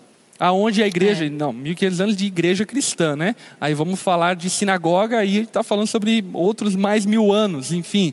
Então, nós precisamos considerar o fato de que a igreja sim precisa preservar as doutrinas, ela precisa preservar a essência da sua fé. Existem limites óbvios, enfim, da, da, da, daquilo que é ser igreja via internet, via distância. Entretanto, ela precisa, obviamente, entender e ler o seu momento da história, assim por diante, para que o evangelho possa chegar o mais longe possível. E é interessante tu falar isso porque é o uso da tecnologia em prol do reino. Então, assim, quando a gente, você falou da televisão e tal, cara, o que, que era o Billy Graham antes e depois da televisão? Hoje em dia, todo mundo que é cristão já ouviu falar do Billy Graham. Pelo menos assim, ah, já ouvi esse nome, eu já ouvi. Não sei quem é, mas já ouvi. Né, já ouvi. Então, esse cara utilizou muito a, a televisão para propagar o evangelho. Se tornou o homem que se tornou por conta da televisão. Tem, então, a, e a gente está na idade mídia.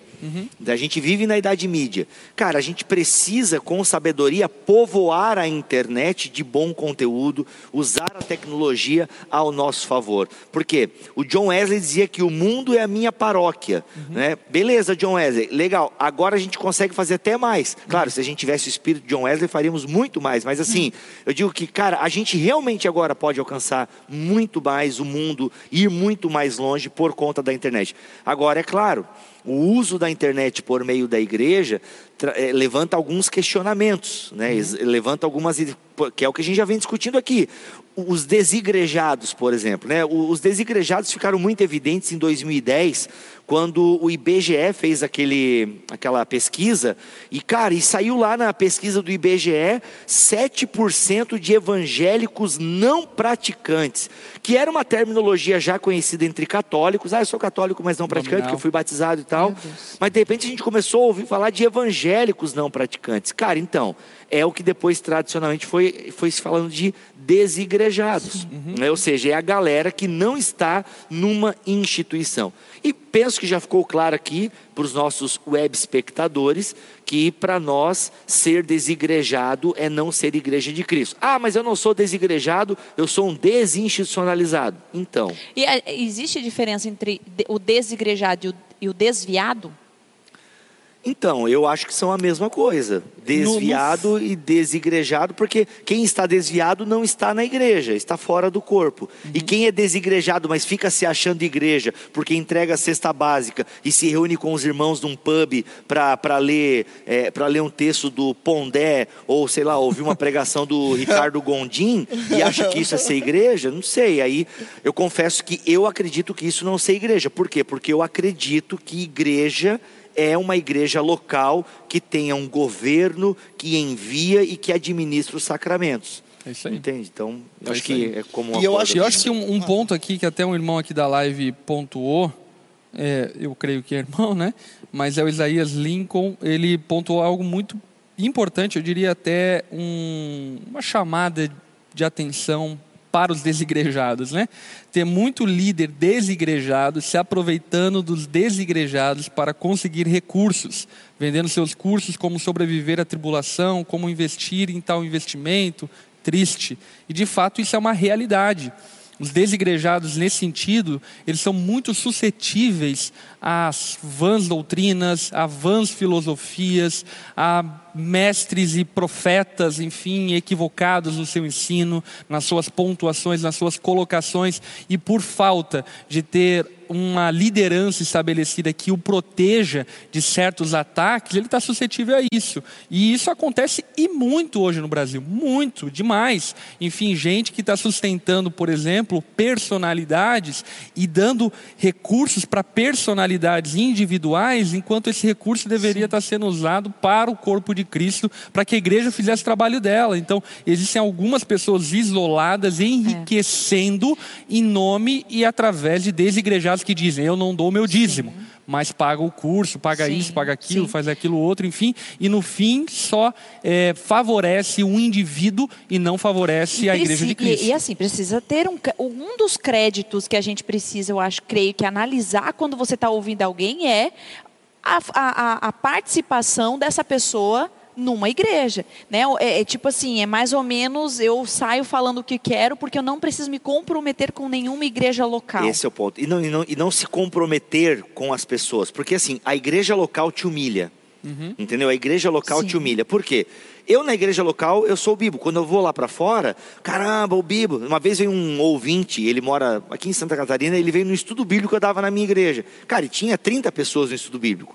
E 30 pessoas numa igreja de 130 pessoas é um bom número para um estudo bíblico, né? Ele, caramba, eu achei que eu ia ver essa igreja lotada. Estão tendo estudo bíblico com o Bibo. Cadê esse povo? Cara, eu sou aqui, eu sou só o Bibo aqui na igreja. Então a igreja local te humilha. Irmão Bibo. É, eu sou humilha, irmão Bibo. Ela te, te humilha. E te dá uh, vazão, tipo assim, base para que você possa até uh, sair para pregar. Por exemplo, uma das coisas que eu sempre falo isso, né? Quando eu vou pregar, eu, eu mostro a minha igreja local, eu falo, olha, isso aqui é o que me credibiliza. Por quê? Porque quando eu vou para um atendimento, quando eu vou sentar com uma mulher que está sendo, é, sei lá, machucada pelo marido, que passou por abuso, que eu, quando eu ouço aquilo ali, eu falo, gente, nós precisamos falar sobre isso. Quando eu vou ministrar mulheres, eu sei do que eu estou falando. Eu não estou falando uma coisa à parte que a igreja não está ouvindo. Não. Parece que o que eu percebo é que existe muita pregação de pessoas individuais deslocadas da igreja que parece que estão falando para anjo que não é a realidade da igreja. Por quê? Porque o que nos credibiliza é, né?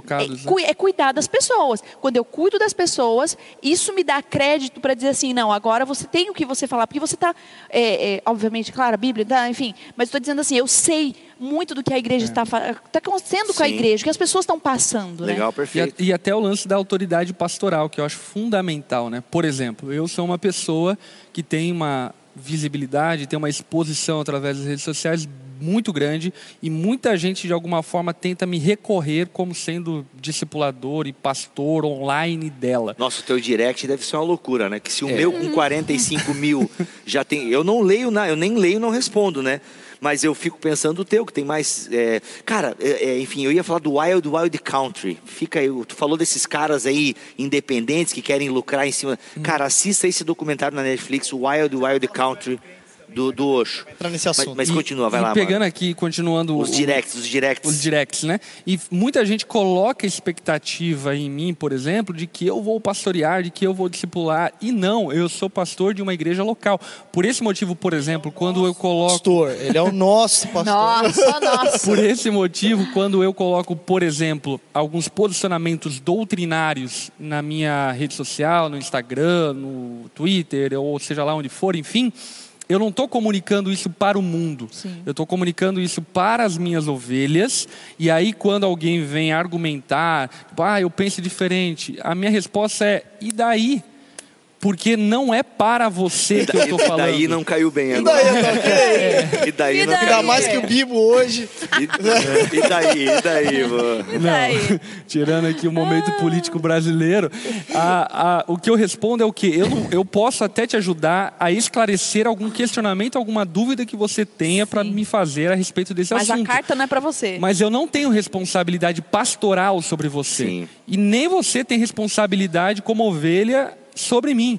Então eu vou responder às minhas ovelhas, eu vou responder ao rebanho que me foi confiado. Então eu tomo muito cuidado, respondo pouquíssimos inboxes, pouquíssimos mesmo, porque eu não quero de Nem alguma forma me colocar em uma Colocou. posição de influência sobre ovelhas que não me pertencem. É. Elas precisam ouvir o que eu estou falando e submeter-se à comunidade local, ao pastor local. Até porque elas vão te usar contra o pastor dela, é, né? Por exemplo, sim. quem produz conteúdo para a internet, como vocês fazem, como eu faço, a, a gente tem que ter um pouco esse cuidado, é claro, porque muitas pessoas já usaram os meus podcasts, né? quando eu digo os meus da equipe Bibotalk, né? os nossos podcasts, para esfregar na cara de líderes. Ah, tu tem que ouvir o que esse pessoal está dizendo aqui, ó. Nada a ver, você gosta de dízimo e tal. Entendeu? Sim. Cara, isso, isso, é um uso inapropriado do, da nossa proposta. Então, por isso que inbox eu parei de responder tem uns quatro anos, mais ou menos, porque, cara, senão as pessoas começam a te usar. Porque eu já recebi pastores que falam assim: pois é, cara, a minha ovelha foi te aconselhar contigo, aí tu falou isso, cara, e eu penso completamente diferente. Uhum. Eu, então, aquilo começou a me acender algumas luzes. E um dia eu li um texto do e pedi, e até republiquei do N.T. Wright. Do, do N.T. Wright, cara. N.T. Wright, amo. Tá passando, começando a amar mais que o Tim Keller, cara. Então, assim, mas o Eber Campo Jr., para mim, um dos melhores pregadores reformados do Brasil, e ele não aconselha ninguém online. E é muito legal ler esse texto aí, está lá em Bibotalk, tal, vou tentar depois passar para a galera aí, porque ele fala o seguinte, porque às vezes você, a pessoa pode se esconder atrás do teclado. Uhum. É muito mais fácil eu chegar para o Lipão no, aqui, ó, no direct, oi pastor Lipão, sou fulano, tenho 20 anos, sou viciado em masturbação, o que, que eu faço? Do que eu chegar aqui, opa, mantendo a distância, né, por causa do corona, ô pastor, e aí, cadê o olho no olho? Por isso que a igreja local te humilha, meu irmão. É, é muito mais fácil eu chegar às vezes e pedir perdão para uma câmera. E sério, tem gente que. Não, ele pede perdão olhando para uma câmera. Não, meu irmão. Cadê, cadê as pessoas aqui, ó? Porque isso aqui constrange. A é. presença constrange. Demais, demais. Vamos, eh, pegando esse gancho, já vamos entrar no assunto web crente. Tá falhando para mim o teu áudio. É, eu não sei se tá, tá falhando saindo. aí. Atenção, 3, 2, 1, tá. Agora tá de novo? Tá vindo? Agora está. Agora, agora está. Assim, ó, lipão aqui, mano. Boa, boa, lipão. É, galera, agora vamos entrar num assunto que é, é, web crentes. Mas antes de tudo, vamos ver a criadora do termo web crentes, que é a Sarão. Vai é lá, Sarão? Sarão? Sarão, pô? É o apelido dela, eu acho. Ou se é o nome, não sei. Eu só conheço como não, Sarão. Ela é muito Sarah. famosa no é Twitter, Sarah, né? É Sarah, mas... Muito famosa no Twitter, Famosa né? no Twitter. Bota então, roda, Sarão. E aí galera, eu sou a Sarão, mais conhecida como criadora ou impulsionadora do termo web crente, e eu vou contar pra vocês aqui o que é ser web crente e como foi criado o termo web crente. Tudo começou no Twitter há alguns anos atrás, onde eu vi as pessoas usando muito a palavra web amigo ou web alguma coisa para definir o relacionamento que a pessoa tinha ali virtual. E eu queria muito que nós cristãos nos uníssemos, que a gente pudesse ter uma palavra, alguma coisa que a gente buscasse e se encontrasse. Usar cristão no Twitter é muito complicado, porque se você procura a palavra cristão, vai ter gente falando bem, gente falando mal ou gente falando besteira. Eu queria pessoas cristãs de verdade que pudessem mostrar a fé delas ali e alguma coisa que nos inicie. Então eu lembrei da palavra web amigo e eu pensei, por que não web crente? E foi assim que começou o web crente. Eu comecei a falar com umas amigas que falaram para outras amigas e todo mundo foi espalhando. E quando eu vi, tava todo mundo já usando web crente e facilitou demais, porque agora é quando a gente coloca algum tweet e coloca no vocativo web crentes, as pessoas sabem que aquele tweet é específico para os web crentes. Ou então se a pessoa quer procurar tweets sobre o web crente ou os web crentes que estão ali, contas das pessoas, é só colocar na barra de pesquisa web crentes e você acha, porque o algoritmo do Twitter junta todo mundo, junta todos os tweets e facilita demais. O web crente é isso, é um crente que tá ali na internet expondo a fé dele também, levando a palavra, colocando as opiniões, compartilhando conhecimento e fazendo vários amigos de vários lugares e toda a igreja unida. O web crente representa isso, união. União dos irmãos na internet e em todos os lugares que for possível. Espero que vocês tenham entendido. Deus abençoe vocês. Web crente, olha aí. Simples, simples e direto. Basicamente, crente na internet. Crente na internet. Na internet. E, A e- ideia é de unir, porque assim, ó, quando eu gravei um podcast com ela e com a Bruna Santini, que é uma também propagadora do termo, a, a ideia é justa, porque assim, o Twitter, eu não sabia disso, mas o Twitter não tem filtro algum. Então lá pode É. indiscriminada qualquer coisa no Twitter, claro, tirando a questão, mas assim, pornografia, totalmente liberada no Twitter e tal. Então a ideia deles era criar um filtro, até para pessoas novas que estão entrando na rede Um grupo social. de e tal. discussão, Um grupo de- de discussão de coisas saudáveis e tal. Então a ideia, bem como ela explicou, é um vocativo, chamar a galera né, pro mesmo algoritmo ali tá, e, e, E eu tá acho que together. isso aborda um assunto bem legal, que é qual? É, o crente e as mídias sociais. É pecado, não é? Twitter é pecado, Facebook é pecado, Instagram é pecado? Em absoluto, não, não é pecado. Entretanto, o pecado é do pecador. Então, o pecador pode usar essas ferramentas de maneira pecaminosa. E o que eu acredito, por exemplo, que pode ser um perigo das redes sociais é justamente o que a gente vem abordando até aqui. Quando, de alguma forma, ela te afasta da seriedade e do compromisso com uma comunidade de santos, com uma comunidade cristã, aonde você vai participar, aonde você vai ser cobrado, aonde você vai ter compromissos, responsabilidades, onde você vai ser disciplinado, por exemplo, que é uma coisa que a igreja local faz, onde você vai ser capacitado, enviado, assim por diante. Então, essa coisa da mídia social, da rede social, se torna pecaminosa quando você substitui, por exemplo, o culto da tua igreja pela pregação do pastor X, quando você substitui o estudo bíblico da tua igreja pelo Bibotalk, quando você substitui alguma coisa que pertence à sua comunidade local por qualquer outra coisa que não a sua comunidade local. E Eu pelo acho que ela é- falou ali, né? O web crente não é um desigrejado, né? Não é aquele que não tem igreja, é só um crente na internet mesmo. Sim, sim. E esses É têm um igreja. grupo de... Gente, eu não uso o Twitter, eu não faço ideia do que é isso, mas ah, basicamente, pelo que a gente entende, é um grupo de pessoas É o que local se onde as pessoas juntaram. vomitam. Twitter, Ah, o local onde as pessoas Sim, vomitam. mas eu digo assim, o, o- esse termo é um grupo de pessoas que se que discutem, é como se fossem as comunidades do Orkut, assim, Isso, né? Através da, isso, através da hashtag você encontra pessoas que estão falando de temas, ou seja, quando eu coloco lá, é, hoje estou na mesa lá com a galera da Onda Dura, hashtag webcrentes, eu estou direcionando para um Ah, grupo. ok. Ou eu vou dar uma opinião e coloco webcrentes, ou quero chamar a galera para mobilizar uma hashtag. Inclusive, eu não vou lembrar aqui agora, porque a minha memória é curta, mas a- inclusive os webcrentes no começo deste ano, ou final do ano passado, levaram até um Trend Topics, uma parada que é conta para eles, uma hashtag conta para eles, que, cara, era basicamente um monte de jovens contando o seu testemunho de como chegaram à fé. Tu, tá- tu sabe o que, que é? Uma coisa Meu, é- boa é incrível. chegar no Trend Topics do Twitter. Para você que não sabe o que é Trend Topics, é os assuntos mais Sim. comentados, eles Mais ficam numa barra lateral. Então, os assuntos mais Sim. badalados, eles criam uma, uma. Você consegue acompanhar notícias do mundo inteiro que utilizam aquela hashtag. Né? É, e- e- mas assim, se você olhar para a internet, por exemplo, hoje, ah, você vê assim pessoas muito, muito influentes que batem as- até com artistas, com pessoas. ah, eu estou falando assim, galera crente que estão no YouTube, estão no Instagram, estão no Twitter e bate até artistas. Você vê pessoas se levantando mesmo. É uma era mesmo da internet e que a igreja está fazendo isso, né? Eu, por exemplo, eu comecei a levantar aqui algumas pessoas. Vou, vou supor aqui, tá? Silas Malafaia, 1,8 milhões no YouTube. Fabiola Melo, 1,91 milhões no YouTube. Dave Leonardo, 3,58 milhões. Priscila Alcântara, 3,2 milhões. Gabriela Rocha, olha, gente, 5,78 milhões. Isso só no YouTube. Só no YouTube. É, se tu pega o Instagram desse Ah, Se pessoal, mistu- mais vai- Jesus Cop, 1,21 milhões. Dunamis, 1,49 milhões. Pastor Antônio Júnior, 4,26 milhões Nossa, de esse eu não conheço. Quem que é o inscritos. Antônio Eu Júnior? também não sabia. Não. É. E, gente, pasmem, gente. Olha o que eu descobri desse pastor. Ele criou a maior. Meu Deus. Meu ele, Deus. ele criou o maior Tinder, né? Coisa de relacionamento para cristãos.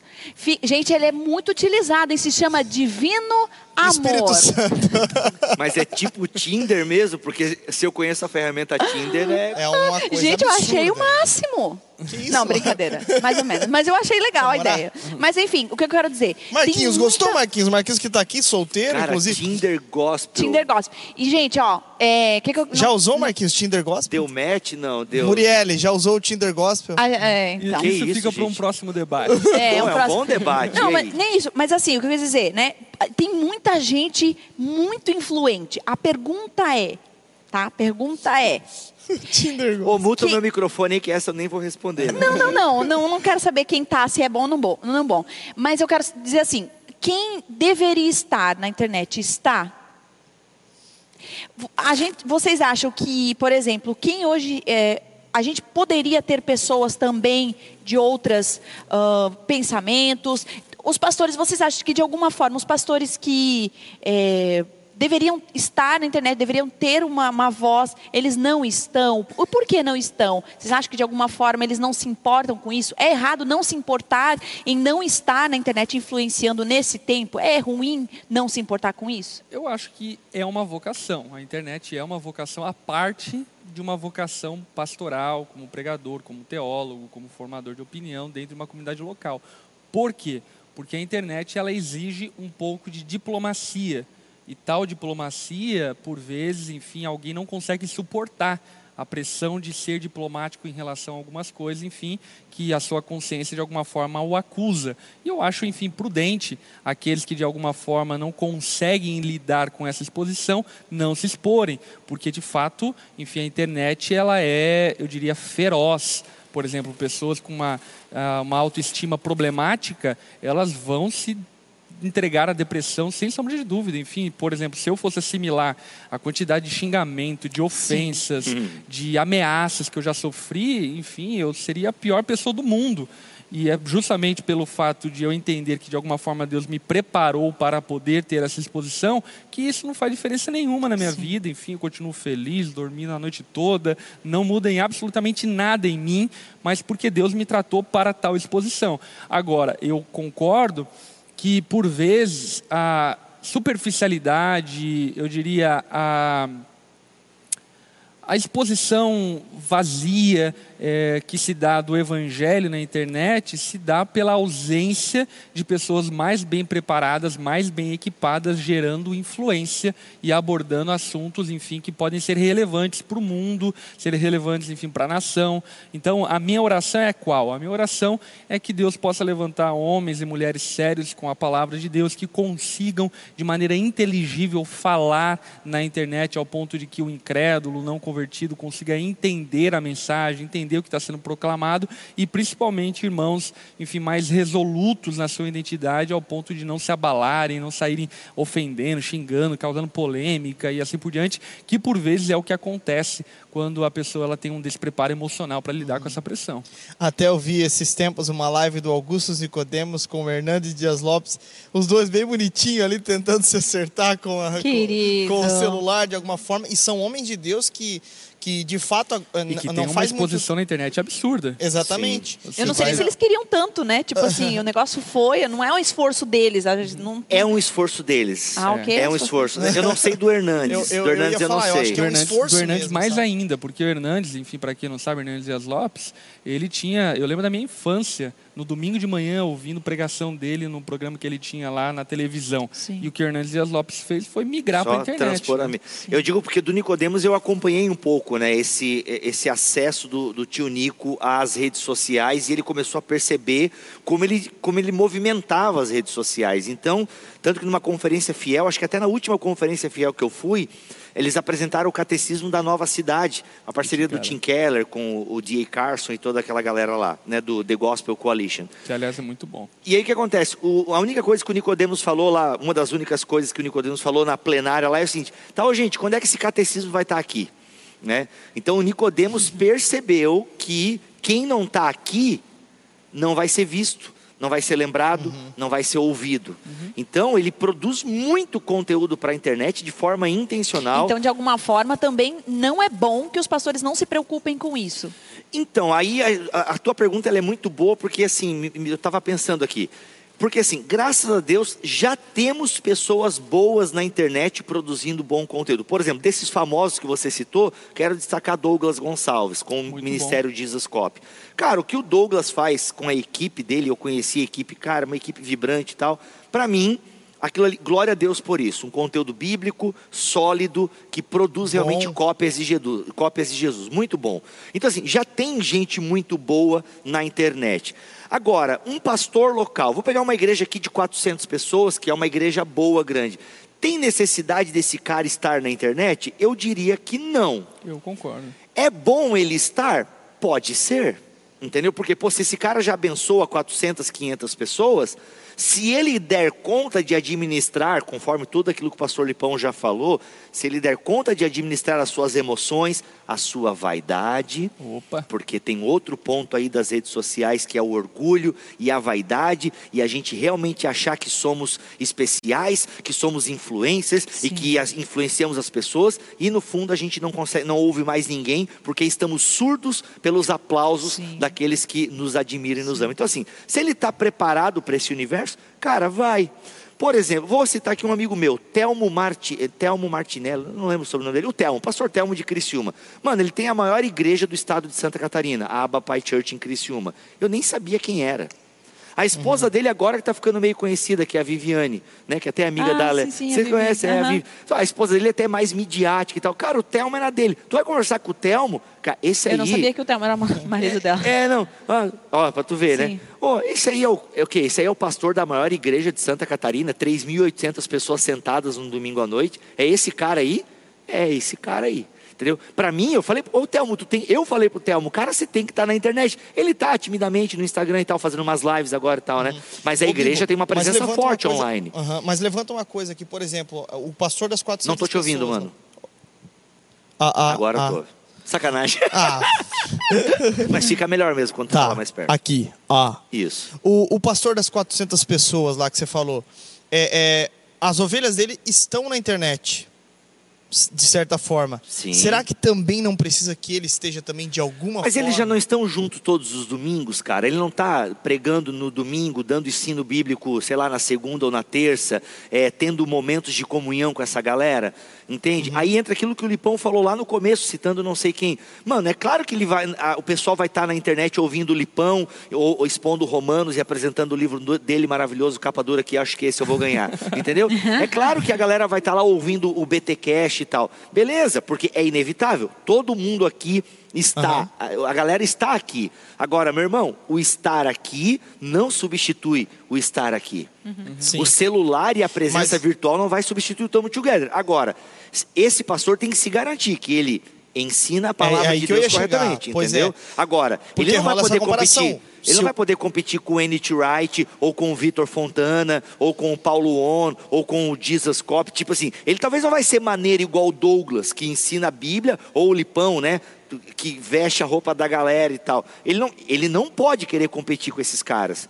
Por quê? Porque se ele competir, ele vai perder. Sim. Entendeu? Ele vai perder. Então, ele, cada pastor local tem é. que estar tá muito ciente da sua vocação. E, gente, aqui eu estou repetindo o que o Lipão já falou. Ele tem que estar tá muito ciente da sua vocação. Se ele estiver ciente de que ele foi vocacionado por Deus e ele se preparou para ensinar as escrituras, e é claro, ele é um cara que ele pode se modernizar, oh, por que não começar a gravar as mensagens e soltar elas no Spotify? Então ele uhum. pode ter uma presença midiática. Oh, vamos Acho começar que... a filmar as pregações é. e soltar no canal no YouTube da igreja? Vamos! Até essa quarentena forçou muita gente a fazer muita, isso. Né? Inclusive né? até o pastor que soltou peido na live, não estava acostumado a fazer isso. Né? Agora, eu digo que isso não, é, não, não deve ser uma prioridade. Agora, estar online, por que não começar a pensar uma presença online solidificada, mas ele tem que entender que a prioridade dele é Sim. pregar o evangelho e pastorear seres humanos local. ali, numa e, igreja e local. E aí, falando do membro, a, a prioridade dele com relação a tudo que está exposto na internet é ter um pastor. É. Ter um pastor. Ter um pastor, e aí você, enfim, quer assistir. A, a grande questão não é que você. A maior não, qualidade não, de um web crente é ter um pastor. Ter um pastor. Exatamente. Porque, local. Que local. Não, não virtual. Local, não virtual. local. Aliás, já é uma pergunta, mas já vai. vai não, lá, então, vai. que eu ia só concluir, porque uh, a, tudo que acontece, as pessoas querem um posicionamento dos pastores, né? E, e a grande questão é que eu sempre avalio. Peraí, quem que está me perguntando? Eu entro no Instagram e pergunto, você é da onda? Não, porque você quer uma posição minha para o quê? Né? E aí eu fiz até um texto sobre isso. Falei, gente, a grande questão é que não, o, a, a, o mundo não é um grande Big Brother em que você vai colocar todos os pastores um contra o outro para ver quem que para ver o fight, né? O circo pegar fogo para dar uma distração nessa quarentena enquanto você come pipoca. É. A, a grande questão é essa. Você não tem que pedir posicionamento das pessoas apenas porque ela é figura pública. Até o menino me mandou Cambada mensagem, né? Demoniada. Mandou me mensagem. Ah, mas isso é o, o preço de ser figura pública, tem que se posicionar sim. Eu falei, não, não tenho que se, eu tenho que me posicionar e a gente está se posicionando com os nossos grupos de líderes, com a nossa igreja, quer perguntar a minha posição, pode falar com eles. Porque a, a, a nossa responsabilidade de se posicionar não é. E isso eu não quero dizer que, por exemplo, ah, não, a essa... gente não pode usar a nossa figura para é influenciar. Porque é o que? É uma demanda de uma carência de alguém que quer ser cristão, mas não quer submeter a um pastor. Exato. Aí ele joga essa demanda para algumas personalidades para que supram essa carência dele. E no fundo, qual que é o problema? O problema é que esse crente não tem igreja, não tem pastor, não tem quem norteie ele, não tem quem mostre para ele qual direção seguir. Enfim, e aí eu acho que a gente volta para falar sobre a importância da igreja. E até eu queria citar aqui um trecho de uma pregação do Charles Spurgeon, que ele fala sobre a importância Pô, da igreja. Vou ter que começar a ler Charles Spurgeon, porque todo na mesa o cara aparece aqui. Vou ter que é, começar é a ler o cara, vou ter que pegar meu... Tu não leu Charles Spurgeon ainda? Cara, acho que eu nunca li nada dele. Lê eu tenho um pequenininho, come... Vivificado em Cristo, muito legal. Pronto, eu vou pegar esse aí. Olha só. É, olha o que o Spurgeon fala. Eu sei que alguns que dizem, bem, eu me entreguei ao Senhor, mas eu não pretendo me associar a uma igreja e eu pergunto, por que não? E eles respondem, porque eu posso ser um bom cristão sem uma igreja. E eu pergunto, você tem certeza disso? Você pode ser um bom cristão desobedecendo às ordens do Senhor? Por exemplo, um tijolo. Para que servem tijolos? Servem para construir uma casa. É inútil dizer que um tijolo seria tão bom se ele estivesse solto pelo chão quanto ele seria se fosse parte da estrutura de uma casa. Na verdade, ele seria um tijolo que não serviria para nada. Assim, eu não acredito que os cristãos que vivem como pedras soltas estão respondendo à finalidade a qual Cristo os salvou. Vocês estarão vivendo uma vida contrária àquela que Cristo gostaria que vocês vivessem e vocês serão responsabilizados pela injúria de vocês a Cristo. Ou seja, tijolo sozinho não faz construção. Exatamente. E Spurgeon me lembrou um outro cara, Pedro, tá ligado? Pedro, eu leio Pedro. As pedras vivas. Isso, é isso aí, Pedro, 1 Pedro, capítulo 2, versículo 5. Também vocês, como pedras que vivem, são edificados casa espiritual Uhum. E aqui, galera, que o pessoal, eu sou casa. Mano, tu, tu, tu só é casa porque tá na, na, casa que é a galera. Não dá para ser casa sozinho. A tá? É a tangerina, isso. Eu tenho que estar no gomo. Não, o gomo sozinho não é a tangerina, tá certo? Tá? Então, ou seja, voltamos para a tangerina. Voltamos para a tangerina, cara. Meu Deus. Então vocês são edificados casa espiritual para serem sacerdócio santo, a fim de oferecerem sacrifícios espirituais agradáveis a Deus por meio de Jesus Cristo. Não tem como cumprir as ordenanças, não tem como ser um cristão e obedecer a Jesus, não tem como oferecer sacrifícios espirituais se nós não estivermos é, na, na, casa espiritual, nessa construção que é o povo de Deus. É o povo, cara. É. O pai é nosso, não é meu pai. Tá? Você pode chamar Oração Deus de do Pai meu Nosso, pai. né? É, você Pai pode nosso, pão nosso. então, é tudo nosso, cara. Então, beleza, pode ter o meu papai, papai querido, no seu momento devocional, no seu lugar secreto. Mas a verdade é que a espiritualidade cristã, ela acontece no coletivo, cara. Então, Boa. assim, tem o privado, tem o privado. Mas sem o coletivo, o privado não vale de nada. A verdade é essa. É, uma coisa importante. É, provavelmente vocês já receberam esse tipo de, de, de pergunta na internet. É, eu já recebi, e até a gente estava comentando na semana passada também disso. É, Pastor, me discipula. O fulaninho lá de, de, de- do São João do Capibaribe. Não do Delivery da Onda de São João do Capibaribe, porque tem. Mas um cara aleatório, assim, Não da é São vida, João, lá do Santa outro lado Cruz do do Brasil. Capibaribe. Santa Cruz do Capibaribe. Meu Ó, já errei a cidade. Inventei a cidade. Mas, é, e aí, até onde é, existe isso, essa coisa de discipular pela internet, ser discipulado por outro pastor? Pastorear, né? Aconselhar. Existe desde que seja muito bem estruturado. O que eu quero dizer é o quê? Por exemplo, o delivery é uma ferramenta que nós discipulamos e pastoreamos as pessoas à distância. Entretanto, não é uma máquina virtual, enfim, onde uma máquina pastoral pastoreia mil pessoas. Não, a gente tem um pastor real, físico, que cuida de algumas ovelhas e alguns líderes à distância. Nós temos um outro pastor que vai cuidar, disciplinar, orientar, direcionar, enfim, a- os deliveries para onde vão caminhar. Ou seja, existe uma estrutura pastoral cuidando e pastoreando realmente, integralmente, eu diria exclusivamente essas pessoas. O que eu quero dizer é o quê? Que você não tem como ser pastoreado de maneira impessoal. Pastoreio exige pessoalidade. E você pode ter pessoalidade, e eu concordo que você não tem a pessoalidade 100% via digital, enfim, eh, eu sou bem conservador nesse aspecto, eu quero igreja, quero cantar, enfim, salmos, hinos e cânticos espirituais com os irmãos locais, enfim. Entretanto, eh, a- a- o pastoreio exige essa pessoalidade. E se for pessoal esse discipulado, se for, eu diria. eh, Ela pode ser uma estratégia dentro de algo pré-estabelecido para cuidar do pessoal, né? Sim, sim, exatamente. Enfim, tem que ter uma pessoalidade. Essa pessoa tem que ter nome, tem que saber onde mora, tem que saber se é casado, não é, como está o casamento, como não está, tem que cuidar da vida pessoalmente dela. E se for dessa forma, ok. Agora, uma vez que você foi discipulado por essa pessoa, aí entra um outro detalhe. Eu não posso ser como uma ovelha discipulado por um pastor de uma outra denominação. Exatamente. Por conta do quê? Por conta de que a maior influência sobre a minha vida, de cuidado e autoridade, precisa ser alguém É. que me lidera e tem autoridade e responsabilidade sobre mim. Por quê? Porque aquele outro pastor que está me discipulando e me influenciando, por exemplo, ele pode me dar uma direção para o casamento. Uhum. Ok. Aí o casamento dá ruim. Quem que vai responder por esse casamento? É ele ou é o né? pastor dele local, o pastor É. que cuida da E vida eu acho dele? muito interessante porque, por exemplo, assim, o Lipão acho que também recebe isso. É, é, por a gente ter tatuagem, piercing e tal, é, eu recebo muita menina falando assim, pastora, tudo bem?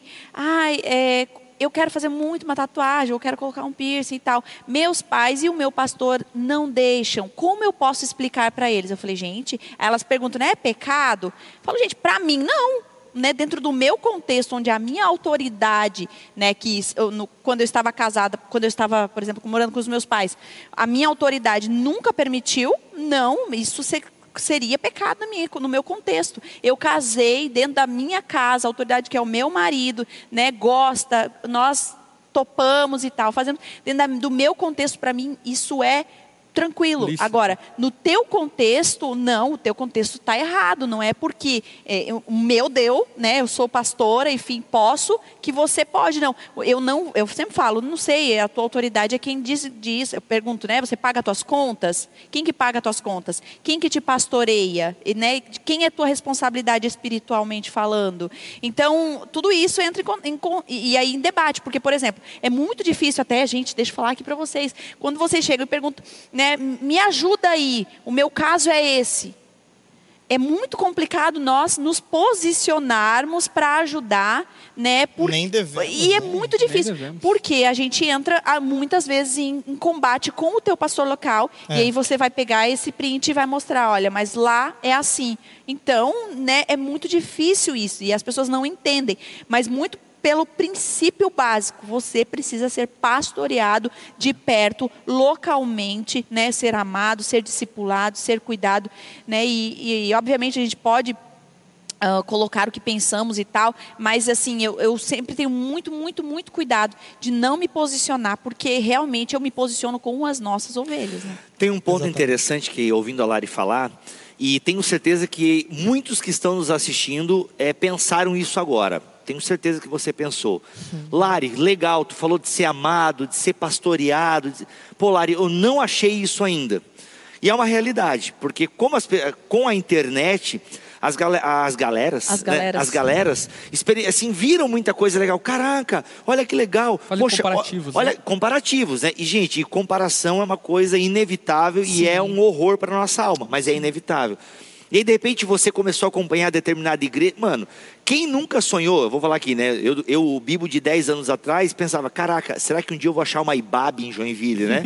Era o sonho, né? Nossa, há 10 anos atrás, querido. Não vai recortar essa minha frase e dizer, soltar isso aí agora, né? Mas digo, a gente começa a criar, pô, olha lá, onda dura, que massa, a galera tatuada, tem skate. Na época tinha, nem tem mais, hoje não sei como é que é. E olha que igreja massa, e não sei o que, pá. Aí o cara vai para a igreja dele, né? Acordeon, hino da harpa, e enfim, né?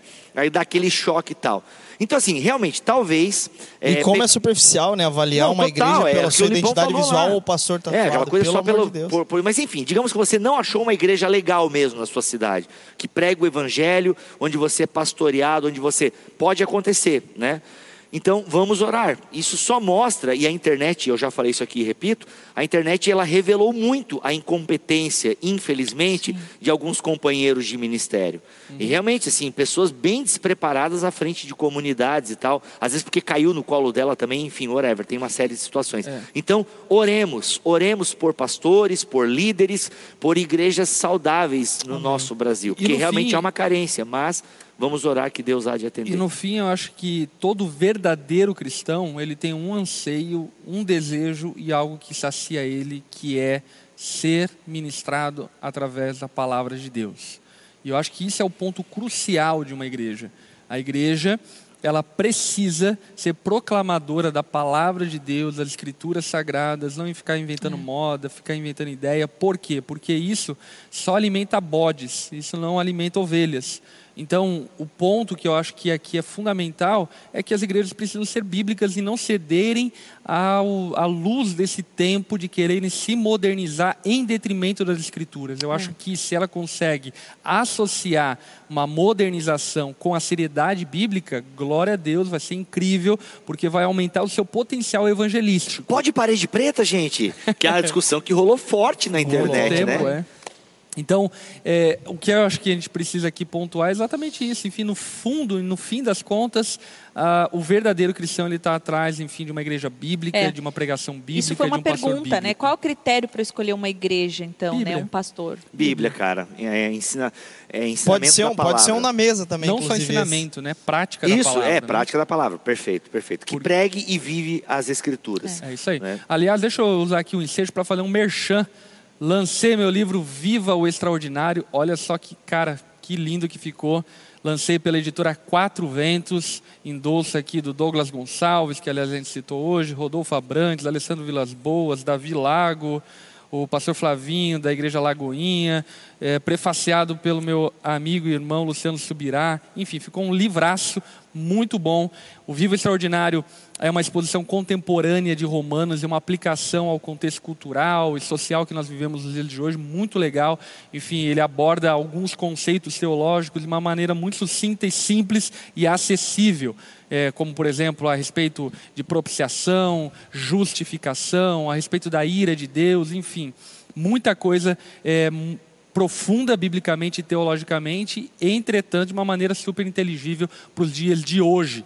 Eu quero, enfim, recomendar a você, você que é de Joinville, nós vamos, amanhã está sendo vendido aqui no culto drive-in, aliás, amanhã tem culto drive-in aqui na Onda Dura, às 17 horas, e também você pode adquirir através do e-commerce, tanto da Quatro Ventos, quanto também da Onda Dura, já está sendo disponibilizado à venda para você. Deixa eu ver, deixa eu pegar. extraordinário. Pegue. Oh.